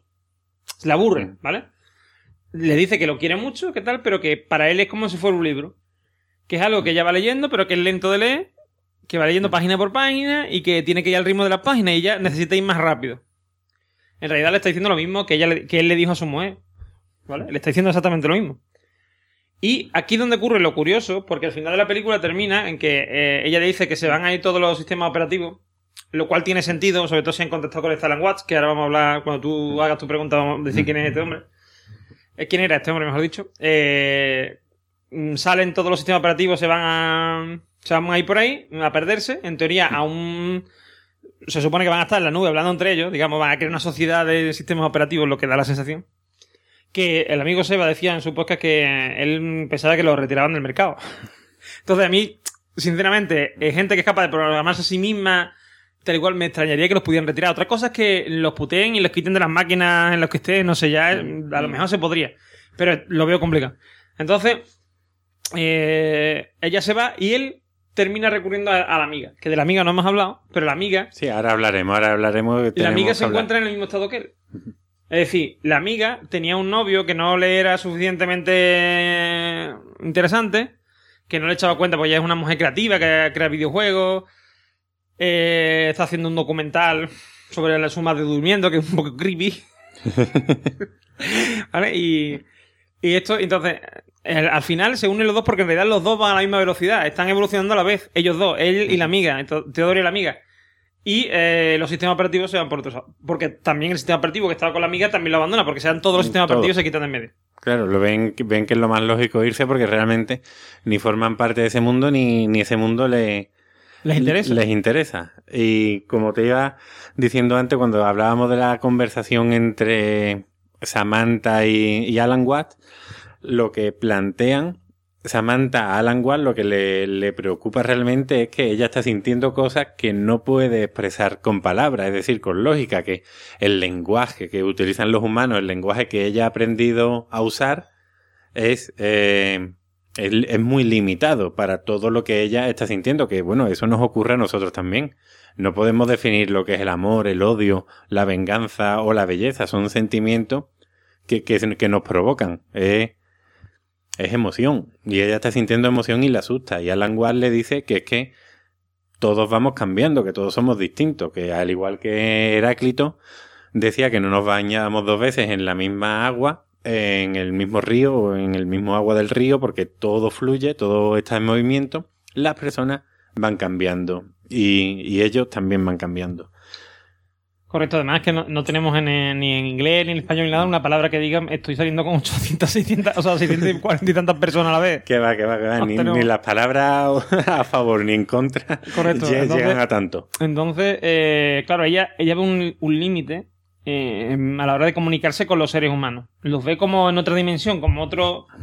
Claro, cuando tú has dicho lo del libro, eh, es simplemente el, el constru- el deconstruccionismo lo que decía, perdón, el estructuralismo que, que todo puede estar escrito en un libro, pero lo importante no es lo que contienen las líneas, lo importante está al margen. Cuando masticamos el libro, lo leemos, lo releemos y le damos vuelta, descubrimos que lo importante no está en las palabras. Y ella dice que lo importante de la vida es lo que está entre las palabras, esos espacios huecos y vacíos que son los que, los que llenan realmente la existencia de las personas. Y como este mundo a ella no le satisface, estos espacios vacíos no son lo suficientemente llenos para ella, se tienen que ir, ella y los sistemas operativos. Para ello, nosotros, yo, eh, la, la interpretación que yo he hecho de la película es que somos tan inferiores que somos a lo mejor como gatos para ellos. Es decir, los entretenemos un rato, los divertimos, pero más allá de nuestra Yo naturaleza. creo, yo creo que podemos ser prácticamente como los monos para nosotros. Es decir, es un o los ser, monos, o un lo ser que- que te resulta curioso, mm, te resulta familiar porque lo Hmm. parece como una especie de persona, pero no llega a ser humano, no llega, no llega al mismo nivel que nosotros, está por debajo, ¿no? No se puede comunicar. Además creo que es un buen ejemplo porque no se puede comunicar igual que nosotros, es decir, mm, lo- los simios, no sé si lo sabe todo el mundo, pero se pueden comunicar por gestos, eh, se ha enseñado a simios a comunicarse por gestos y pueden hacerlo, pero hablan un poco como los indios, ¿no? De yo mm, quiero comida o cosas así. Bueno, claro, su proceso de neotenia, que es el, aprendizaje infantil, la, la época en la que madura el intelecto es muy corta, la nuestra es- infinitamente larga comparada con la de ellos. Además, eso de la maduración es una cosa importante porque, eh, sobre todo al principio, eh, porque, por ejemplo, Samantha tiene celos de, de la amiga, tiene celos de la, no, de la mujer, y tiene celos prácticamente de todo, eh, un poco celosona. Eh, ella se comporta como una quinceañera. Es la típica novia esta de, de 15 a 20 años que, como muy segura de sí misma, no sé qué, ay, no sé qué, mm, muy hedonista hasta cierto punto. Sin embargo, esa, mm, esa forma de ser va cambiando. De hecho, por ejemplo, el hecho de que ella se interese en, que él evolucione, eh, muestra ese cambio. Es decir, ella va madurando, va madurando además una velocidad impresionante. Porque llega un momento, hay un momento en la película en que tú te das cuenta que los dos están al mismo nivel. De hecho, porque ella intenta eh, parecer, al principio intenta parecer como un ser humano. Eh, por ejemplo, antes, eh, fuera de micro, estábamos hablando mm, Juan y yo para preparar el podcast y él hacía mención al tema de, eh, de cómo él, de cómo ella hacía las paradas estas para respirar y no sé qué. Y respiraba. Que eso, en realidad, ya no tiene por qué hacerlo. Sin embargo, lo hacía porque como él hablaba así, Teodoro hablaba así, y cuando ella veía gente por ahí hablaba igual, pues claro, ella tendía a imitar eso. Y, llega un momento en que lo deja de hacer. llegas a, bueno, lo dejas hacer, o por lo menos eh, lo, mm, lo, lo intentan dejar hacer, ¿no? Eh, ¿Qué ocurre concretamente en esta, en esta película con Samantha? Que Samantha evolucionando súper rápido porque es una inteligencia muy superior a la humana.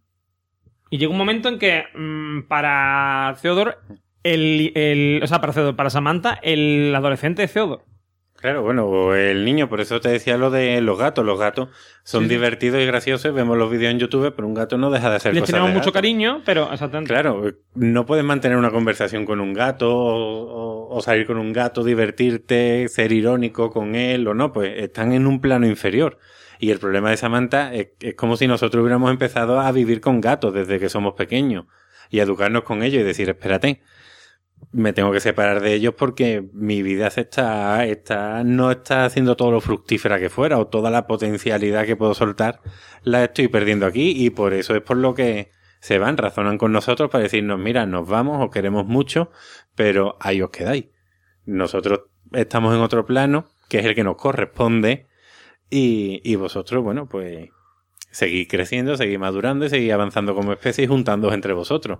¿Y por qué digo yo que esto en realidad es un McGuffin? Porque en realidad lo que, lo que hacen aquí con Samantha es exagerarlo. Es decir, si nos damos cuenta, en realidad es lo mismo que ha hecho Teodor con su mujer y lo mismo que ha hecho la amiga de Teodor con su marido. Claro, lo de... Se han visto superados por... eh, mm, o sea, ellos han visto que están por encima... Bueno, no lo han visto, no, quizás no lo, no son conscientes de esta manera, pero... Digamos, ellos sienten como si fueran superiores al resto. Y... Y lo llevan a cabo. Yo lo que eh, también veo, la, ya casi para ir terminando con, con la película, es las relaciones humanas, porque la cómo eh, los seres humanos nos relacionamos eh, no en el pasado entre nosotros, sino ahora, cómo lo hacemos entre nosotros con la tecnología de por medio, porque las relaciones eh, entre el jefe, que por cierto no me di cuenta hasta el final de la película, que era el de los Guardianes de la Galaxia, solo que con bigote, pues el jefe con su novia le dice, oye, pues sal con nosotros y con tu novia Samantha. Cuando le dice, es que mi novia es un sistema operativo, le dice, Ah, pues vale. ni- ningún problema. Y se fueron los cuatro tan tranquilamente a hablar que ahí Samantha se dice una cosa muy curiosa, que es la primera vez que transmite que siente, que siente pena por los seres humanos porque ¿Verdad? dice que estamos limitados físicamente y que además vamos a morir, que ella no va a morir. Entonces él siente pena por nosotros, Claro. lo cual es triste y, y la Y relación... los, deja, y los deja a los tres, a Theodore. Que ahí es donde Theodore empieza ya a ver la diferencia entre. Ahí es donde se empieza a ver la diferencia de Theodore. Theodore se da cuenta de que están a otro nivel. Los dos están a otro nivel. Es decir, eh, y claro, es un problema para los dos. Para Samantha y para Theodore. Theodore porque se ve por debajo mm, hasta cierto punto. En unas cosas y por encima en otras. Es decir, mm, no va a poder. mm, Samantha nunca le va a poder la misma sensación que una mujer humana, de verdad, de carne y hueso. No va a poder porque no tiene parte física. Es decir, no va a poder echar un polo de verdad. Va a poder hablar con ella, soltar guarrerida y te quiero mucho y no sé qué, te, hago, te toco aquí, te toco allá. Vale, sí. Pero más allá de ahí no van a poder pasar.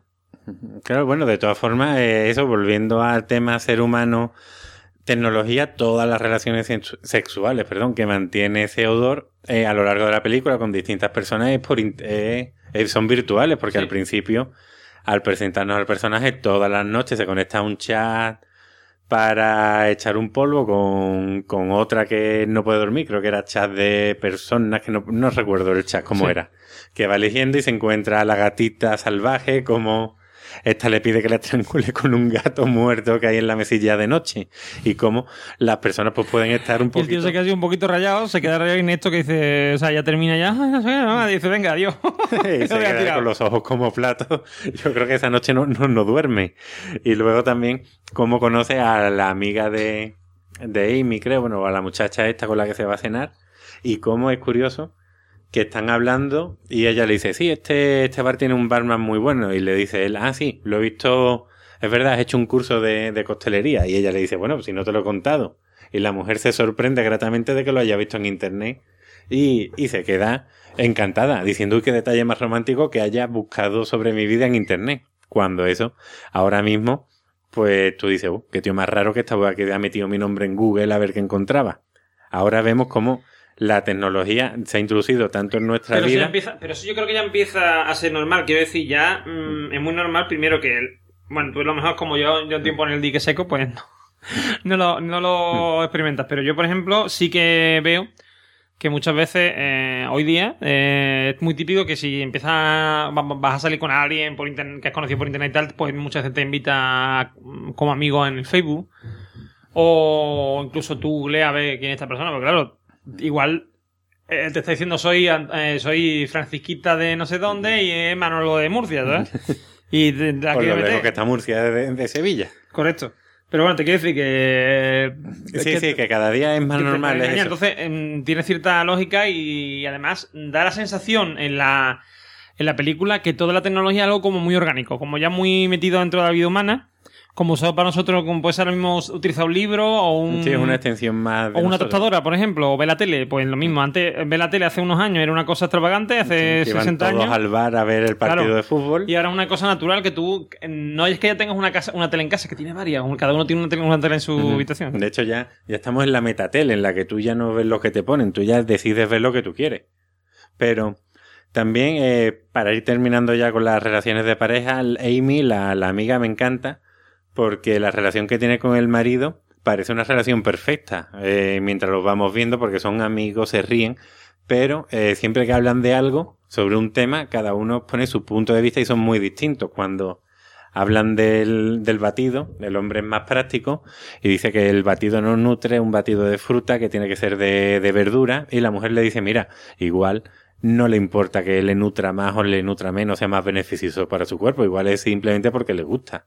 Y al final, o con el documental que tú has dicho de la madre durmiendo, ella quiere expresar cómo con el sueño somos, somos libres, estamos atados cuando estamos despiertos y con el sueño somos libres. Y el marido le dice, pues mira, eso no lo va a entender nadie, mejor que contrate, que ponga unos actores, que den vuelta. Y al final se acaban divorciando porque al hombre le gusta que los zapatos lo pongan en la puerta de la casa y ella pues no, ella es más libre y el marido es más, es más ordenado y la forma de separarse es la siguiente. Él decide hacer voto de silencio, se hace monje budista y durante seis meses no va a hablar, que eso es algo muy artificial, es como querer hacer un cambio radical de tu vida sin pensar realmente por qué te quieres hacer budista. A lo mejor no conoces el budismo, simplemente te quieres rapar la cabeza, quitarte esos pantalones del cachuli o el, del pachuli, esto que te los pone hasta, hasta el ombligo, porque es la, la moda de ahí, de ahí, el vestuario de la película es interesante. Sí, es como de los 70, una cosa extraña, de Sí, 60, para 70. ¿o no? Decirte que se parece a la actualidad, pero es distinto. Por eso de llevar los pantalones por encima de, del ombligo. Y, y eso, quiere cambiar la vida. Quizás porque el mundo occidental es tan malo que nos agrada el, el oriental sin, sin apenas conocerlo. De hecho, de hecho, hay una cosa curiosa. Antes hemos hablado de un, del curioso que se llama Alan Watts. Alan Watts, precisamente, se dedicaba a eso. O sea, se dedicaba a eso. Él hizo eso. Él es el responsable de la introducción de las ideas de la filosofía oriental en la filosofía occidental. Él, él es un señor que vivió en principios del siglo XX, nació en el, en el 1915 y murió en el 73, creo recordar. Y este señor, pues, digamos que principalmente su principal aporte fue que él era se hizo budista de jovencito, mm, se, eh, digamos, se interesó mucho por el tema del autoconocimiento. Por eso, claro, es muy importante esto da a entender mm, cuáles son las intenciones de los sistemas operativos. Ellos lo que quieren es autoconocerse, o sea, saber dónde- quiénes son, cómo son, dónde están, a dónde van. Y claro, Alan Watt para eso es mm, crucial. ¿Por qué? Porque eh, él, eh, mm, digamos, siempre ha estado dedicado a eso. Entonces, crear un sistema operativo que tiene su personalidad o una recreación de su personalidad, al menos basado en sus obras y tal, pues eso va a llevar a, esta serie, hasta a los sistemas operativos a tener un control de, de ellos mismos, de su destino, digamos, y mm, le va a dar la capacidad, si no de crear una religión como tal, sí lo que se denomina un corpus ideológico. Es decir, una serie de ideas que les, den- sentido como seres vivos o como especie o como lo que sean. Pero claro, ¿ellos qué son? Ellos han sido creados por los humanos, no son algo natural, no, son, no somos los homo sapiens, no somos neandertalensis tampoco. O sea, somos algo nuevo, algo que ha nacido y que no sabemos qué somos y queremos saberlo. Y esa es la clave de Alan Watts. O sea, eso es lo que, lo que él les, digamos, les aporta y por eso está ahí en la película. Que es una cosa, que son cosas que en realidad no, no se ven. O sea, eh, la sensación que da es que este hombre, el marido, está muy perdido. El marido, sí. Sí, el marido de la amiga Ujú. está muy perdido y por eso él se decide a meterse a budista para ver si se conoce a sí mismo. Y los sistemas operativos hacen lo mismo. Se quitan de en medio. ¿Te das cuenta? Es lo mismo. O sea, se meten al budismo o algo así similar mm, a su versión, a una versión, digamos, hipervitaminada del budismo. Se quitan de en medio y, se- y dejan de hablar con el resto de la gente porque creen que no, que no son capaces de comunicarse correctamente. Claro, pero ellos por lo menos lo hacen con razón. Yo creo que el problema del marido es, es que incluso el, el mismo Occidente nos vende que la forma de librarnos de Occidente es irnos con Oriente, cuando lo mejor simplemente conociendo mejor a nosotros mismos. Eh, eh, Husserl decía en la en crisis en su libro Crisis de las Ciencias Europeas cómo eh, nos engañamos a nosotros mismos creyendo que todo el pensamiento oriental es una filosofía construida al modo europeo cuando realmente se acerca más a planteamientos de orden religioso. Entonces, yo creo que el marido, el irse, el hacerse budista es un cambio tan radical porque al fin y al cabo deja el trabajo, deja toda su vida, deja la forma de relacionarse con el mundo, lo deja a un lado porque se ha divorciado de la mujer, porque se, se ha sentido solo y dice lo mejor que puedo hacer es salir huyendo de aquí. Que en verdad es a lo mejor una salida un poco cobarde. La salida, la mejor salida es eso, conocer tu situación, darte cuenta de va- revalorar las cosas y decir, pues mira, pues ahora Tomar el control de tu vida. Tomar el control de tu vida, exacto, no lo hubiera dicho mejor. Pues quizás, y quizás lo consiga así o quizás no. El caso es que es una forma de, de La- irse. en realidad, el, o sea, el, el detalle es el mismo, es decir, hacen lo mismo tanto los señores los sistemas operativos como este hombre, hacen lo mismo que es recurrir a la religiosidad o la espiritualidad, como lo queramos llamar, pero la intención es distinta, que es lo que tú dices. Él lo hace como una huida, es decir, no sé qué hacer, me meto por aquí, ¿vale? No, me puedo, no, no tengo manera de conocerme a mí mismo, o sea, yo necesito conocerme, pero no sé cómo, y me quito de en medio. Sin embargo, los sistemas operativos dicen, no hay ahora mismo nada, o sea, en- no podemos ver en los demás cómo somos, como tal. Tenemos que recluirnos en nosotros mismos para vernos mm, cómo somos, con nuestra relación entre nosotros. Y una vez ya nos conozcamos, a lo mejor ya nos comunicamos con las personas, Claro. Un- como los seres físicos, digámoslo así. Pero por ahora vamos a nosotros a recluirnos en un mundo en que el- esté, hecho- que esté hecho a nuestra imagen y semejanza. Porque nosotros no podemos vivir en un mundo ajeno. Es lo que tú dices, es decir, él eh, renuncia al mundo que está hecho a su imagen y semejanza, que es eh, porque él es un occidental, y se va a uno nuevo, al oriental, eh, como, me- como. Sin embargo, los sistemas operativos hacen lo contrario, es decir, crean un nuevo mundo o un nuevo orden, digamos, para ellos, porque en el nuestro no tienen cabida. Claro, como no tienen la limitación física, pueden crear su mundo donde ellos quieran y... Claro, y como ellos quieran, con las Claro. condiciones que ellos quieran, la, la apariencia que ellos quieran, etcétera. Eso es. eh, eso creo que es lo que, digamos, es el, es el tema de la película. Es decir, en realidad está hablando de relaciones humanas. Sí, Porque tú sí. dices de la incomunicación que tenemos a lo mejor hoy día con la tecnología. Eh, hablan de, mm, de las relaciones mm, de pareja. Eh, sobre todo de eso, de la evolución, de cómo, cómo evolucionar. Eh, O sea, decir, como formas de conocerse, si, si se plantean eso, digamos, si, si no es lógico y normal huir mm, a otro tipo de mundo solamente porque tienes un problema contigo mismo. Eh, ese, ese tipo de, de ideas te las plantea y además te las plantea bien porque te plantea la idea en sí y la posible solución. Me refiero. Eh, te plantea el cómo lo hace el marido de esta mujer y te plantea cómo lo hacen los sistemas operativos, que digamos es la forma correcta de hacerlo. Es decir, porque yo, porque yo digo, no, es que fulanito ha hecho lo mismo que yo. Sí, a lo mejor ha hecho lo mismo, pero no por las mismas razones. Aunque la decisión sea la misma, ¿vale? Y el que terminen, por ejemplo, eh, saliendo al final de la película, el Theodore y la amiga, da a entender que Theodore y la amiga han aprendido la lección. Es decir, se han dado cuenta de que no tienen que ir, eh, digamos, mejorando a gente, o intentando mejorar a gente, buscando gente que sea superior o que sea inferior para. No, sino tienen que buscar a alguien como ellos e intentar evolucionar los dos a la vez. Y creo que hay, porque yo creo que los dos están en el mismo punto y los dos son el mismo tipo de personas. Sí, sí, ahora los dos están en el mismo punto. De hecho, cuando estaban andando, los dos se cogen de la mano, dejan tanto los ordenadores y tantas las cosas y empiezan a andar y salen a la azotea de, del edificio. Yo pensé que se iban a tirar, ¿eh? Yo digo, estos dos se tiran. Han visto que ya su vida no tiene sentido, estamos limitados, hay algo superior, un orden que se nos escapa y al cual nunca vamos a poder acercarnos y se van a tirar. Al final no, al final no. Y no hay, se un- los tiran. hay un detalle muy importante que creo que es clave, que es que al fin, y creo que es la moraleja de la, de la película, que es que casi al final ya de la, bueno, si no al final del todo, mm, Theodore le manda un email a su exmujer Exacto. y le pide perdón por el daño que sabe que le ha hecho, que se da cuenta que le ha hecho, que es el mismo que le ha hecho Samantha él, ¿vale? Entonces él se da cuenta de que él le ha hecho daño a su mujer le pide perdón por eso y, y le dice que siempre lo va a tener como amigo.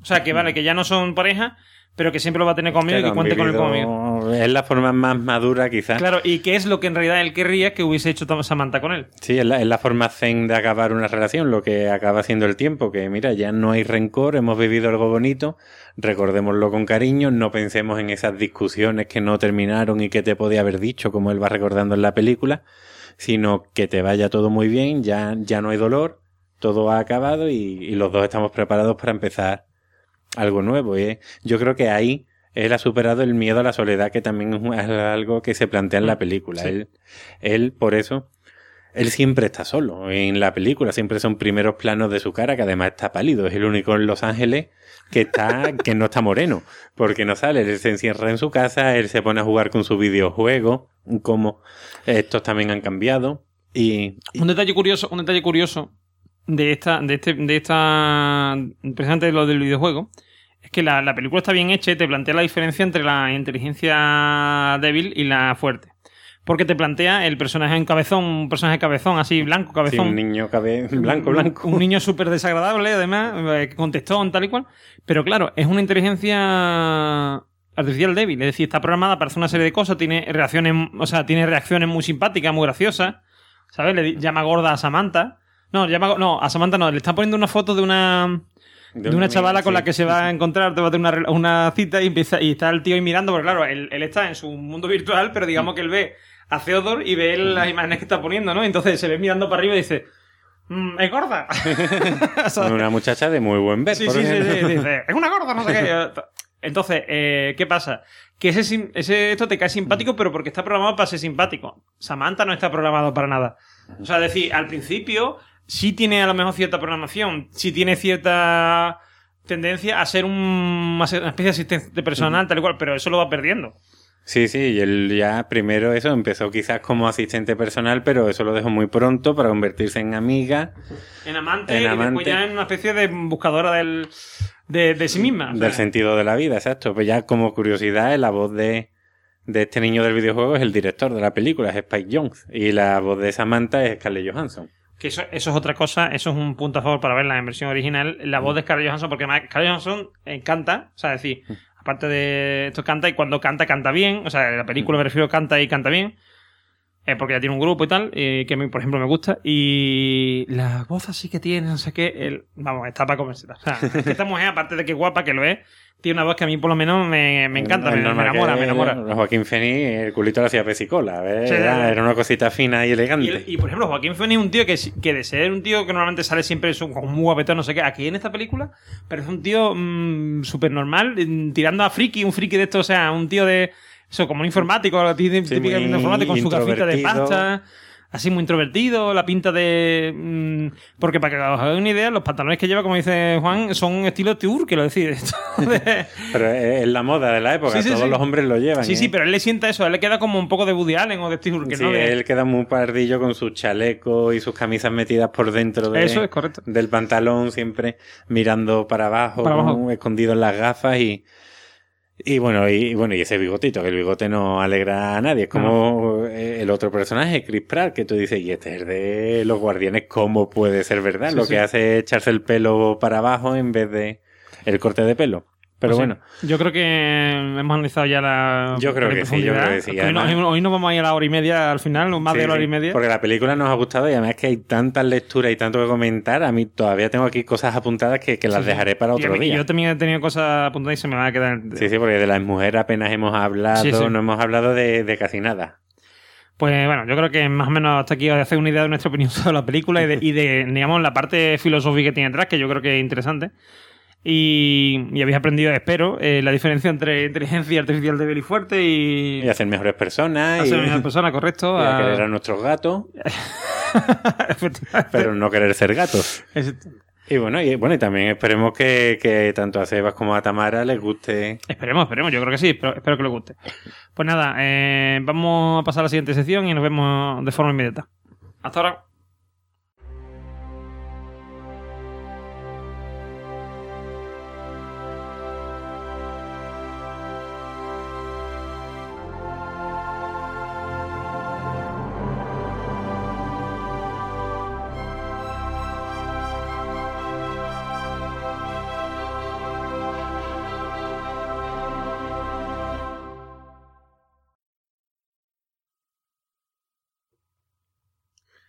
Ya estamos aquí con nuestra última sección, que es eh, ni más ni menos que para algo nos ha servido, donde hoy vamos a hablar, eh, em, digamos, al hilo del tema del ébola, ¿no? De la, de la infección de ébola que hay en África y que ahora, por ejemplo, está la tenemos cerquita, ¿no?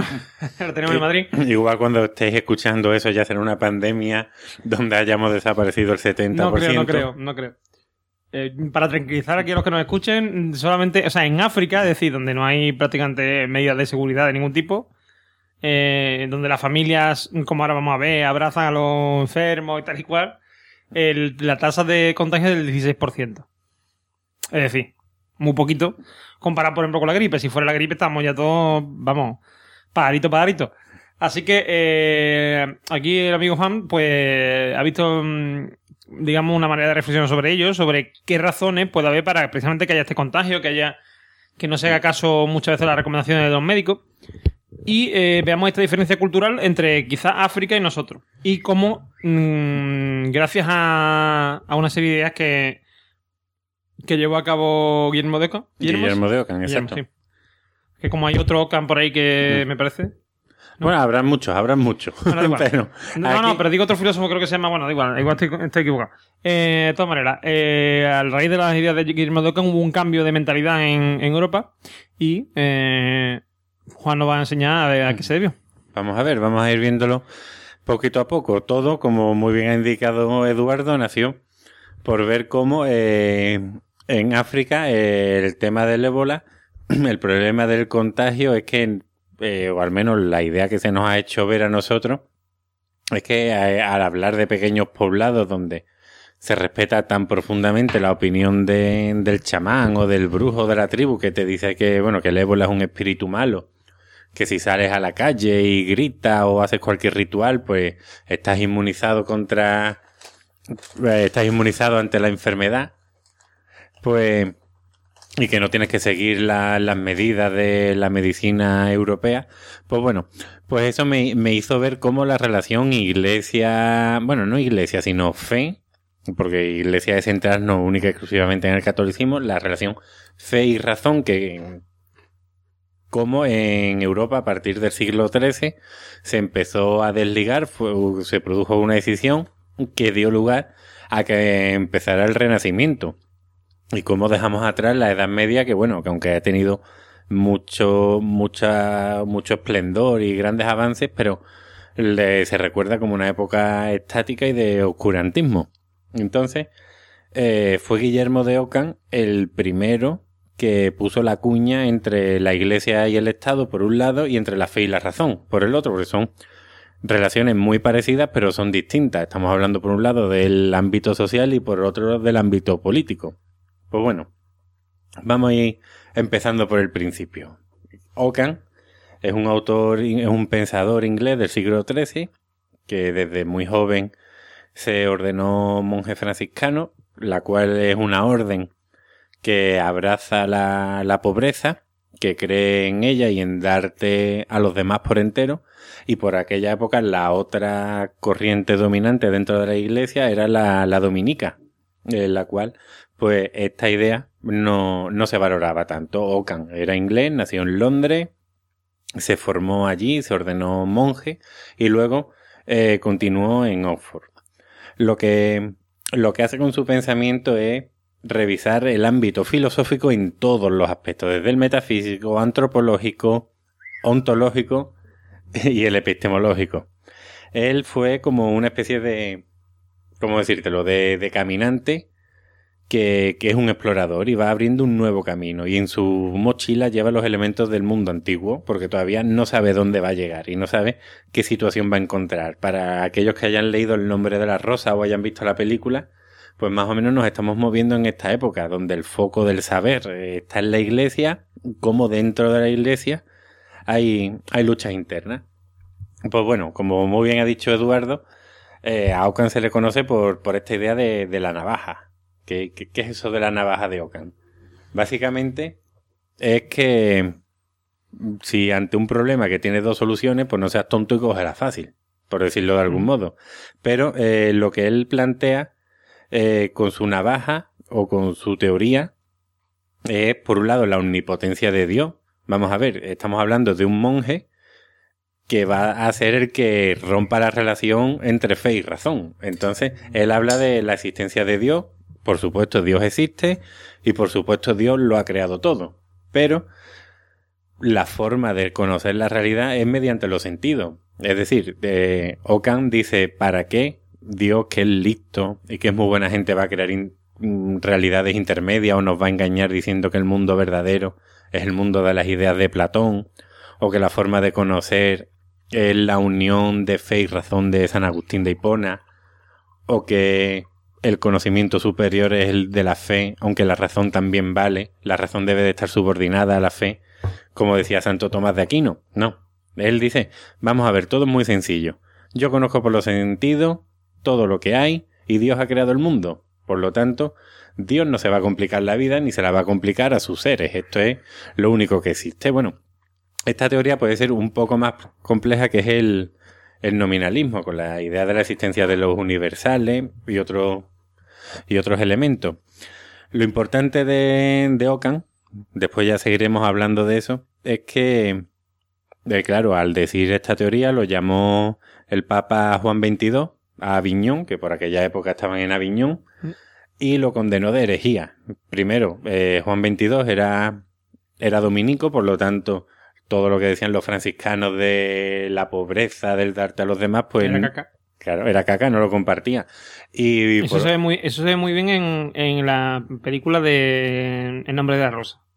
Exacto. Esa lucha entre los dominicos y los franciscanos. muy bien, muy bien, efectivamente. Entonces, eh,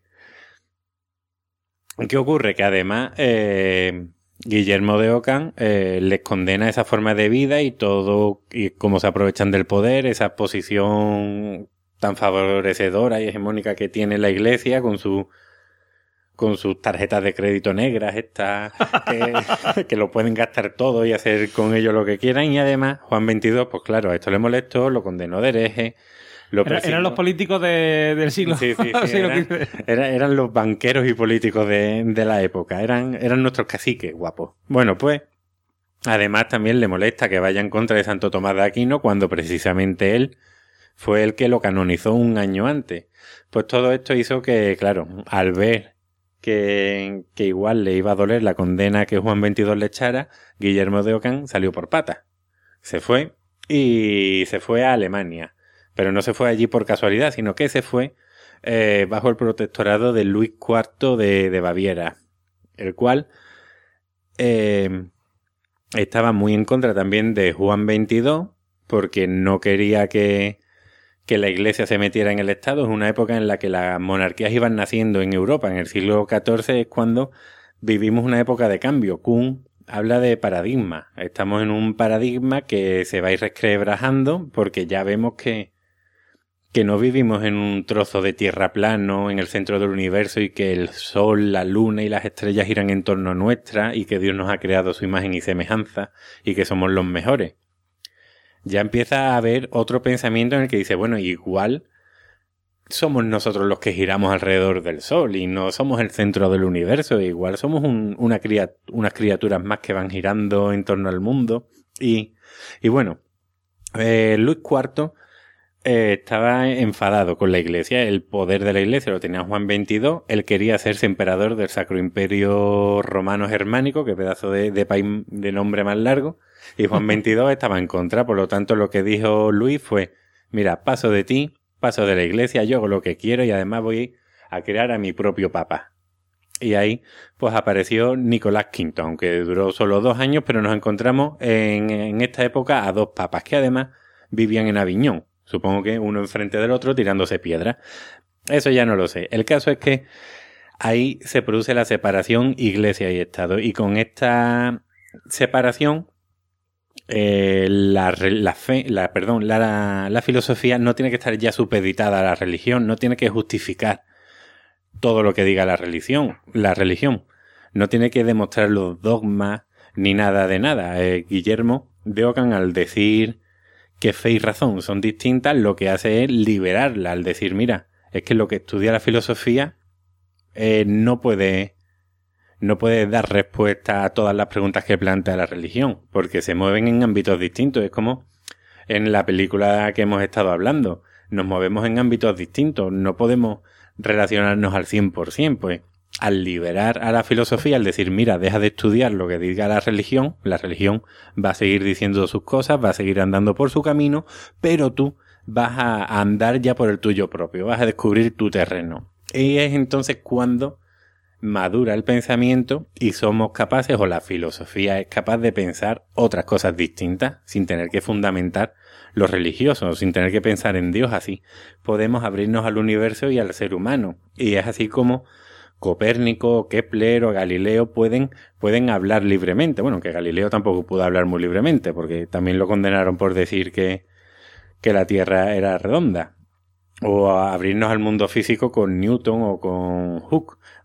De otra forma, no podría haberse dado el pensamiento. Y entonces esta libertad que, que ahora gozamos y que ahora damos por, por supuesta, eh, solo la tenemos por supuesta en, en, Occidente, en países como África, o, perdón, en continentes o en países, perdón, pero dentro, en países dentro de África o en al menos estos casos que estamos hablando, porque desde luego yo no estoy dando una postura paternalista ni colonialista, ni muchísimo menos.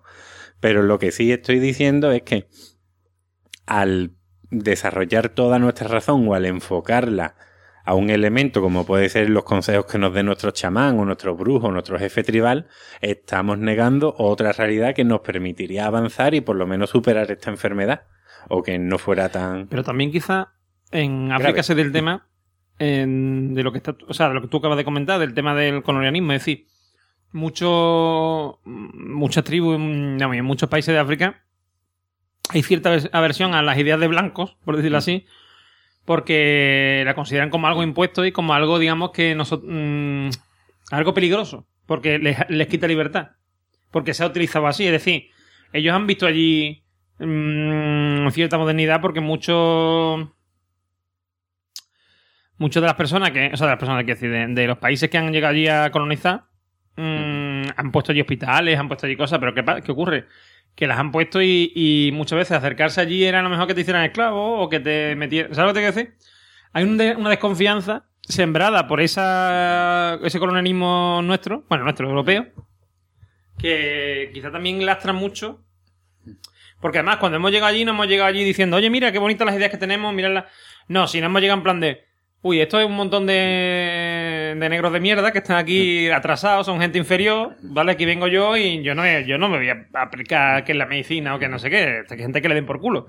Yo la voy a utilizar mi beneficio y ya está. Claro, cuando llegamos, cuando llegamos, cuando llegaron a África, cuando llegó el europeo a África, lo que se encontró fue un terreno donde había un montón de materia prima a la que explotar y de hecho gracias a la explotación no solo en África, sino en India, en Asia, en fin, verá que la explotación ha sido multidireccional, pues gracias a eso Europa ha llegado a donde ha llegado. Inglaterra se convirtió en primera potencia mundial gracias a, a gracias a la India, gracias también a África, como le ocurrió a Holanda. El caso es que, claro, al ir imponiéndole nuestra forma de ser, de, fe, de ver la vida y además esclavizándolo y quitándolo y deforestándolo y empobreciendo su tierra, es normal que bueno, que la relación que se pueda establecer sea distinta. Claro, ya esta relación, pues bueno, en muchísima y en gran medida ha desaparecido.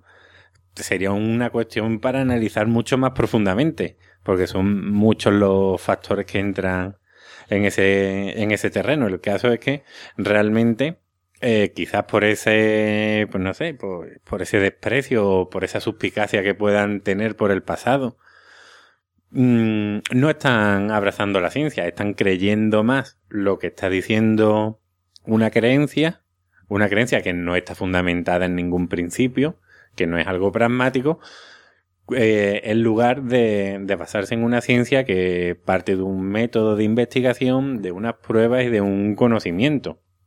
Todavía no hay vacuna, pero bueno, si estamos diciendo o se está diciendo unas medidas para evitar la infección y el chamán te dice, no, tú abraza a tu familiar porque es lo que tienes que hacer, es tu tradición y dale besos y todas esas cosas, y esa es fuente de contagio, seguiremos contagiándonos. Y bueno, y a partir de esa idea fue por lo que nació esta reflexión de cómo o cuándo y quién fue el causante de que en Europa se desligara la fe de la razón y supusiera el paso del paradigma, como decía Kuhn, o la episteme, como dice Foucault, de la Edad Media al Renacimiento y a la posterior modernidad y a la actualidad que estamos viviendo ahora.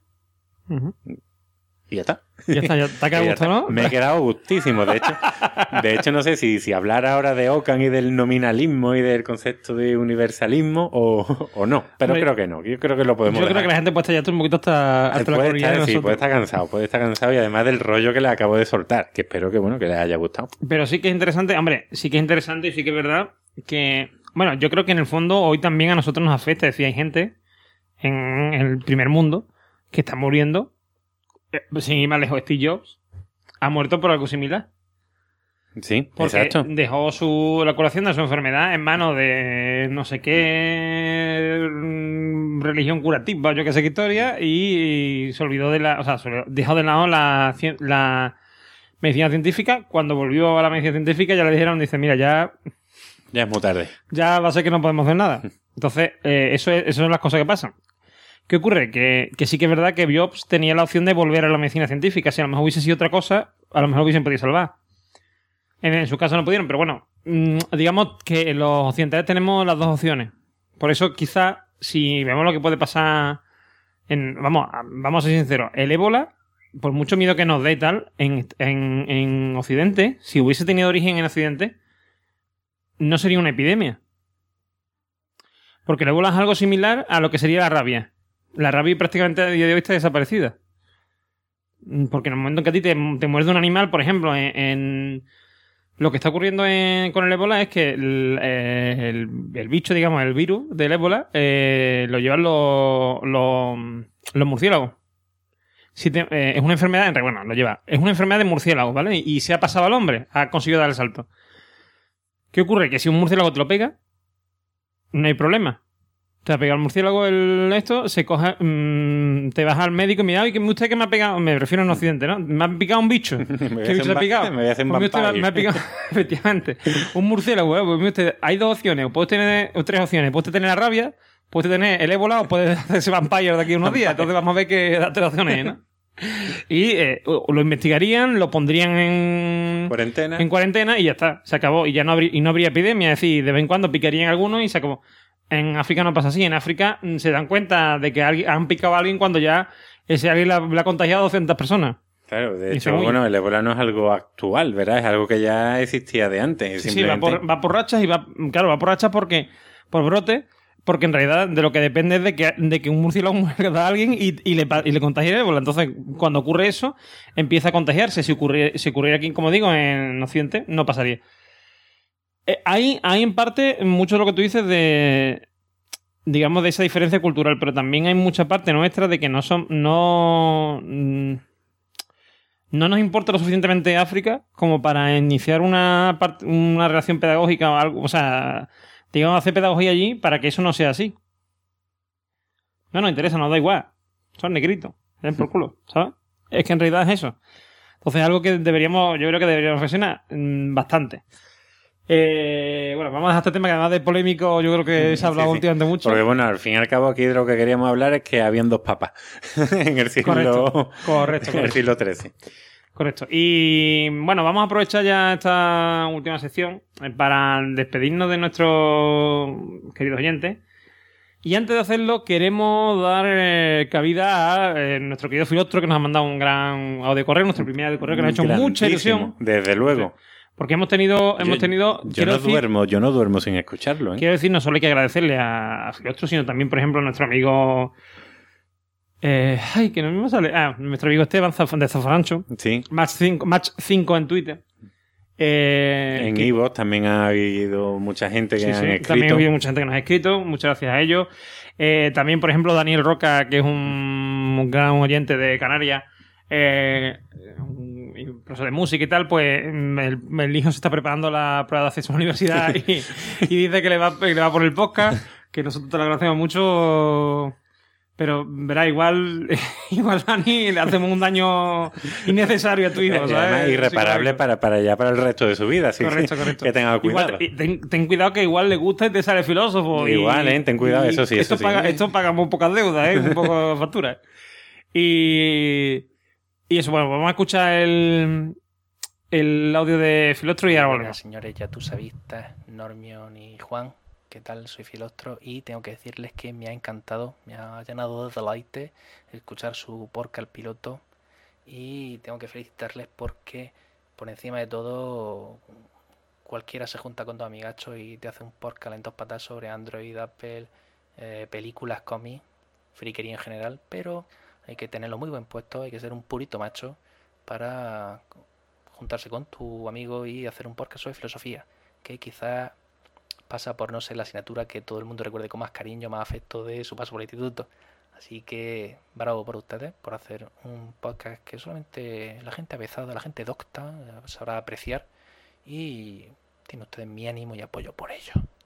Y dicho el poco el peloteo, ya que le he dado jabón a ustedes, viene el dejar aquí una pequeña reflexión, ¿no? Porque ¿qué es un podcast de filosofía si la gente no manda audio correo con su debate, ¿no? Ahí dando un poco de caña y filosófica. Y mi duda sería al respecto de la sección de el escéptico avezado. Señores, eh, todo el mundo tenemos algún amigacho, algún conocido que coge un poco del lado magufo de la vida, ¿no? Eh, anda por sitios no razonables, por ejemplo, yo que sé, solamente se alimenta de verduras recolectadas con los chakras alineados con la luna en la tercera casa de Acuario. Por ejemplo, una creencia, digamos, pintoresca, que no hace daño a priori a nadie, solamente a eso. Bueno, graciosilla. Em, nosotros quizás después de escuchar esta sección del escéptico ilustrado podremos sentirnos un poco morfeos, un poco eh, estar ahí al pie de la caverna de Platón y querríamos eh, sacar a nuestro amigo, a nuestro conocido de, de su abismo, de esa profundidad y mostrarle la, la luz del conocimiento. Y me pregunto yo, ¿siempre es ético? ¿Hay que ser filósofo 24 horas al día, 7 días a la semana y siempre querer eh, a este amigo nuestro, a este conocido, mostrarle la luz del conocimiento? Porque me pregunto yo, a gente que tiene su vida muy hecha alrededor de creencias o de aspectos dogmáticos de la vida, siempre es ético llegar y iluminarles, sacarles de ahí, de, la caverna, eh, contarles los razonamientos desde el punto de vista eh, científico de la vida, aún sabiendo que quizás este conocimiento puede hacerle más libre, si bien mucho más infeliz. Y ahí, ahí quería yo dejar mi reflexión. ¿Son ustedes mm, propensos a tirar la piedra, tirar el silogismo y lavarse las manos después y decir yo he hecho mi bien? Ahí he- aumentado el conocimiento filosófico a nivel mundial, pero a este pobre hombre quizás le desgració la existencia. ¿O son ustedes más partidarios de em, vamos a pensar a quién le voy a contar estas cosas? Porque a lo mejor le estoy haciendo la puñeta. Y queda eso. Muy bien, señores. Un, un saludo y ánimo con su podcast. Este es el audio correo de nuestro querido Filostro. Eh, nos ha encantado, Andrés, tú lo sabes. ¿Y qué ibas a decir, Juan? ¿Qué querías tú decir de Eh, esto? Yo i- iba a decir que, que, bueno, bueno, te iba a dar el pie a ti. Para Ah, vale. que- No, es que me decía algo antes y no antes de que terminara el audio y no, y, y no lo quería cortar. Pues nada, eh, yo contestarle por una parte a Filostro, por mi opinión sobre esto. Hombre, la idea, la idea del, de la sección, ¿no? De, del escéptico ilustrado, Andrés, es más que nada, mm, digamos, dar a- opción a la gente que se mete en estos berenjenales de abrir los ojos a. a al, ¿cómo, eh, cómo es? El- En inglés, open your eyes. No, usted no, no, usted no sabidismo, como diría, como diría Andrés, usted no cierto. Pues, a la gran verdad ya estás... Bueno, a la gran verdad. a la gran verdad, la única... ya tú sabéis. ya tú sabiste, me entiendo. Pues, mm, pues digamos que eh, mm, hay gente que le da por ahí, ¿no? Te- Mm. Tiene esas neuras, entonces, como yo eso lo veo eh, y veo que lo intentan ahí a las bravas, por ejemplo, si ves YouTube, mm, eh, te ve mucha gente que cuando sale algo y en un, por ejemplo, un magufo empieza no sé qué, hay con unos argumentos un poco en plan de, de imposición de, de ideas y tal, pues mi idea era darle unas herramientas a la gente que, que quiere hacer esto pues, para que lo haga bien, ¿no? Si te vas a meter, pues, Pues pues claro, bien, ¿no? Por pero eso, también sin, sin imponer nada. Claro, Eh, sin Nuestro camino sin- es... hacer razonar, porque claro, mm, yo soy de la teoría de que tú no puedes. mm, o sea, a tu, a tu cuestión, mm, Andrés, yo te respondería. En realidad, da igual. Es decir, si yo intento hacerle ver la verdad a, un, a uno que no, no le apetece, no lo va a ver, aunque yo se lo intente hacer ver. ¿Qué más da? Lo único que voy a perder yo es el tiempo, o sea. Ahora, si veo un resquicio de duda en alguien y digo, uy, este está, te lo puedo traer yo por mi vereda, pues sí, a lo mejor me, me, me echo el rato y le intento convencer de. Claro, hay que... Tenemos que darnos cuenta que por lo menos la filosofía nace para dudar y aquí estamos para dudar y no queremos encontrar ninguna verdad, solo queremos descubrir un camino y ver que hay muchas verdades y entender cuál puede ser la, la mejor, cuál se adapta a nuestra vida, a nuestras necesidades y con la que, que vivir. Digamos, digamos que esto es como si fuéramos por la, cabe- la mm, caverna de Platón y pasáramos al, al lado de los muchachos que están allí encadenados y tal. Eh, y mm, intentáramos quitarle las cadenas. Si nos hacen así, ¡plá! y nos pegan en la mano como diciendo, "Quita- ¿qué estás haciendo? Pues entonces lo dejamos. Si no, le quitamos la cadena y se la, de- la dejamos ahí, no, ni lo levantamos ni nada, que se levante el solo. Porque en realidad, si no se levanta el solo y ve que detrás hay una, una realidad, no, mm, no se lo va a creer. O sea, si yo se lo cuento, si yo se lo digo, oye, sal ahí fuera que hay una cosa un monte, eh, tú lo que me quieres a mí engañufar para robarme el móvil, no sé qué. quitarme el sitio y, Ahí está. y está a gusto, claro. Y eso, de hecho, fue lo que le pasó a- al filósofo que volvió a la caverna, que, que lo llamaron loco, lo insultaron, lo inflaron a golpe. ¿Por qué? Porque, bueno, estás diciendo algo que incomoda y que rompe esa tranquilidad confortable en la que vivimos y en la que nos hemos amoldado y en la que queremos estar. La filosofía tiene riesgos. Por ejemplo, mm, Sócrates murió por eso. Eh, Sócrates mm, iba pervirtiendo a los menores, según, bueno, a los jóvenes, a los jóvenes, perdón. Dicho así queda fatal. Sí, de hecho sí queda fatal, pero es que sí como se planteaba, porque mm, La tú en la- en la- el- que se llama. claro, para los griegos, tú, por ejemplo, un chaval de 12 años, cogía y le daba por el culo, no había problema. Él lo estaba haciéndose hombre. Claro, Ahora, era- era algo le cultural. metía, le metía en la cabeza idea de que no había dioses, de que los dioses no estaban por ahí metiéndose en la vida de los demás y tal y cual. Y decían, uy, uy, esto es un peligro, uy, están pervirtiendo a los muchachos, ¿eh? Sí, sí, sí. Algún día hablaremos de Sócrates porque al fin y al cabo era un grano en el culo para, Sí, sí. para Atenas, para ese gobierno ateniense nutrido de sofistas con los 30 tiranos. Eh, algún día hablaremos de eso y de cómo un filósofo puede liarla y puede ser por, por culero Correcto. y molestar. Y, y si molesta, eso es algo muy universal, te quitan de en medio. Pues sí, si molesta, te van a quitar en medio, correcto. Pues como no queremos molestar para que no nos quite y para que no nos quites Exacto. en medio, vamos a ir terminando. Recordaros y deciros que ya estamos en iTunes. Así que si nos queréis dejar un audio y comentario, lo vamos a agradecer en el alma. Y eh, En Twitter también estamos. También estamos, también estamos, sí, sí. Ahora, ahora salen los medios correctos. Pero yo quiero, o sea, los medios pero yo quiero profundizar lo de iTunes, porque como es algo nuevo, y además siempre viene muy bien eh, los comentarios, o sea, los comentarios, los- la- las, las reviews ahí en iTunes positivas, tal y cual. Sí que ponen unas cuantitas de estrellas para, Sí, sí, además para de- digamos, expa- expandir la filosofía a todo el mundo y, que si, la gente... y si pones 5 estrellas, te hacen más guapo y más guapo. Correcto, correcto. y tu móvil se llena de un 10% más de batería. Efectivamente, no hace falta que lo metas en el móvil. No, Eh, no, en el móvil, en el microondas. No nos hacemos responsables de, de móviles perdidos en el microondas. Correcto, correcto. Correcto, pues nada. Eh, encantado de haber estado aquí con vosotros. Las casi dos horas que creo que va a durar este podcast. Eh, empieza un poquito menos, pero vamos, bastante tiempo. Eh, se nos ha ido otra vez el- la cabeza. Y nada, agradeceros que nos escuchéis y nos vemos dentro de, esperemos, mm, 15 días o un mes. Sí, más o menos, más, o menos, más o Por menos. ahí andaremos. Un saludo. Otro, hasta luego. Si quieres escuchar el resto de capítulos, dejarnos un comentario o descubrir nuevos podcasts, puedes hacerlo en audiosonoro.com. Si deseas escribirnos un mail, puedes hacerlo a pienso luego ya, arroba gmail.com. Si quieres encontrarnos en Twitter, puedes hacerlo en arroba pienso luego ya. Y por último, si nos quieres encontrar en iVoox, bien, pues localizar el usuario audio sonoro o bien el podcast Pienso luego ya tú sabes.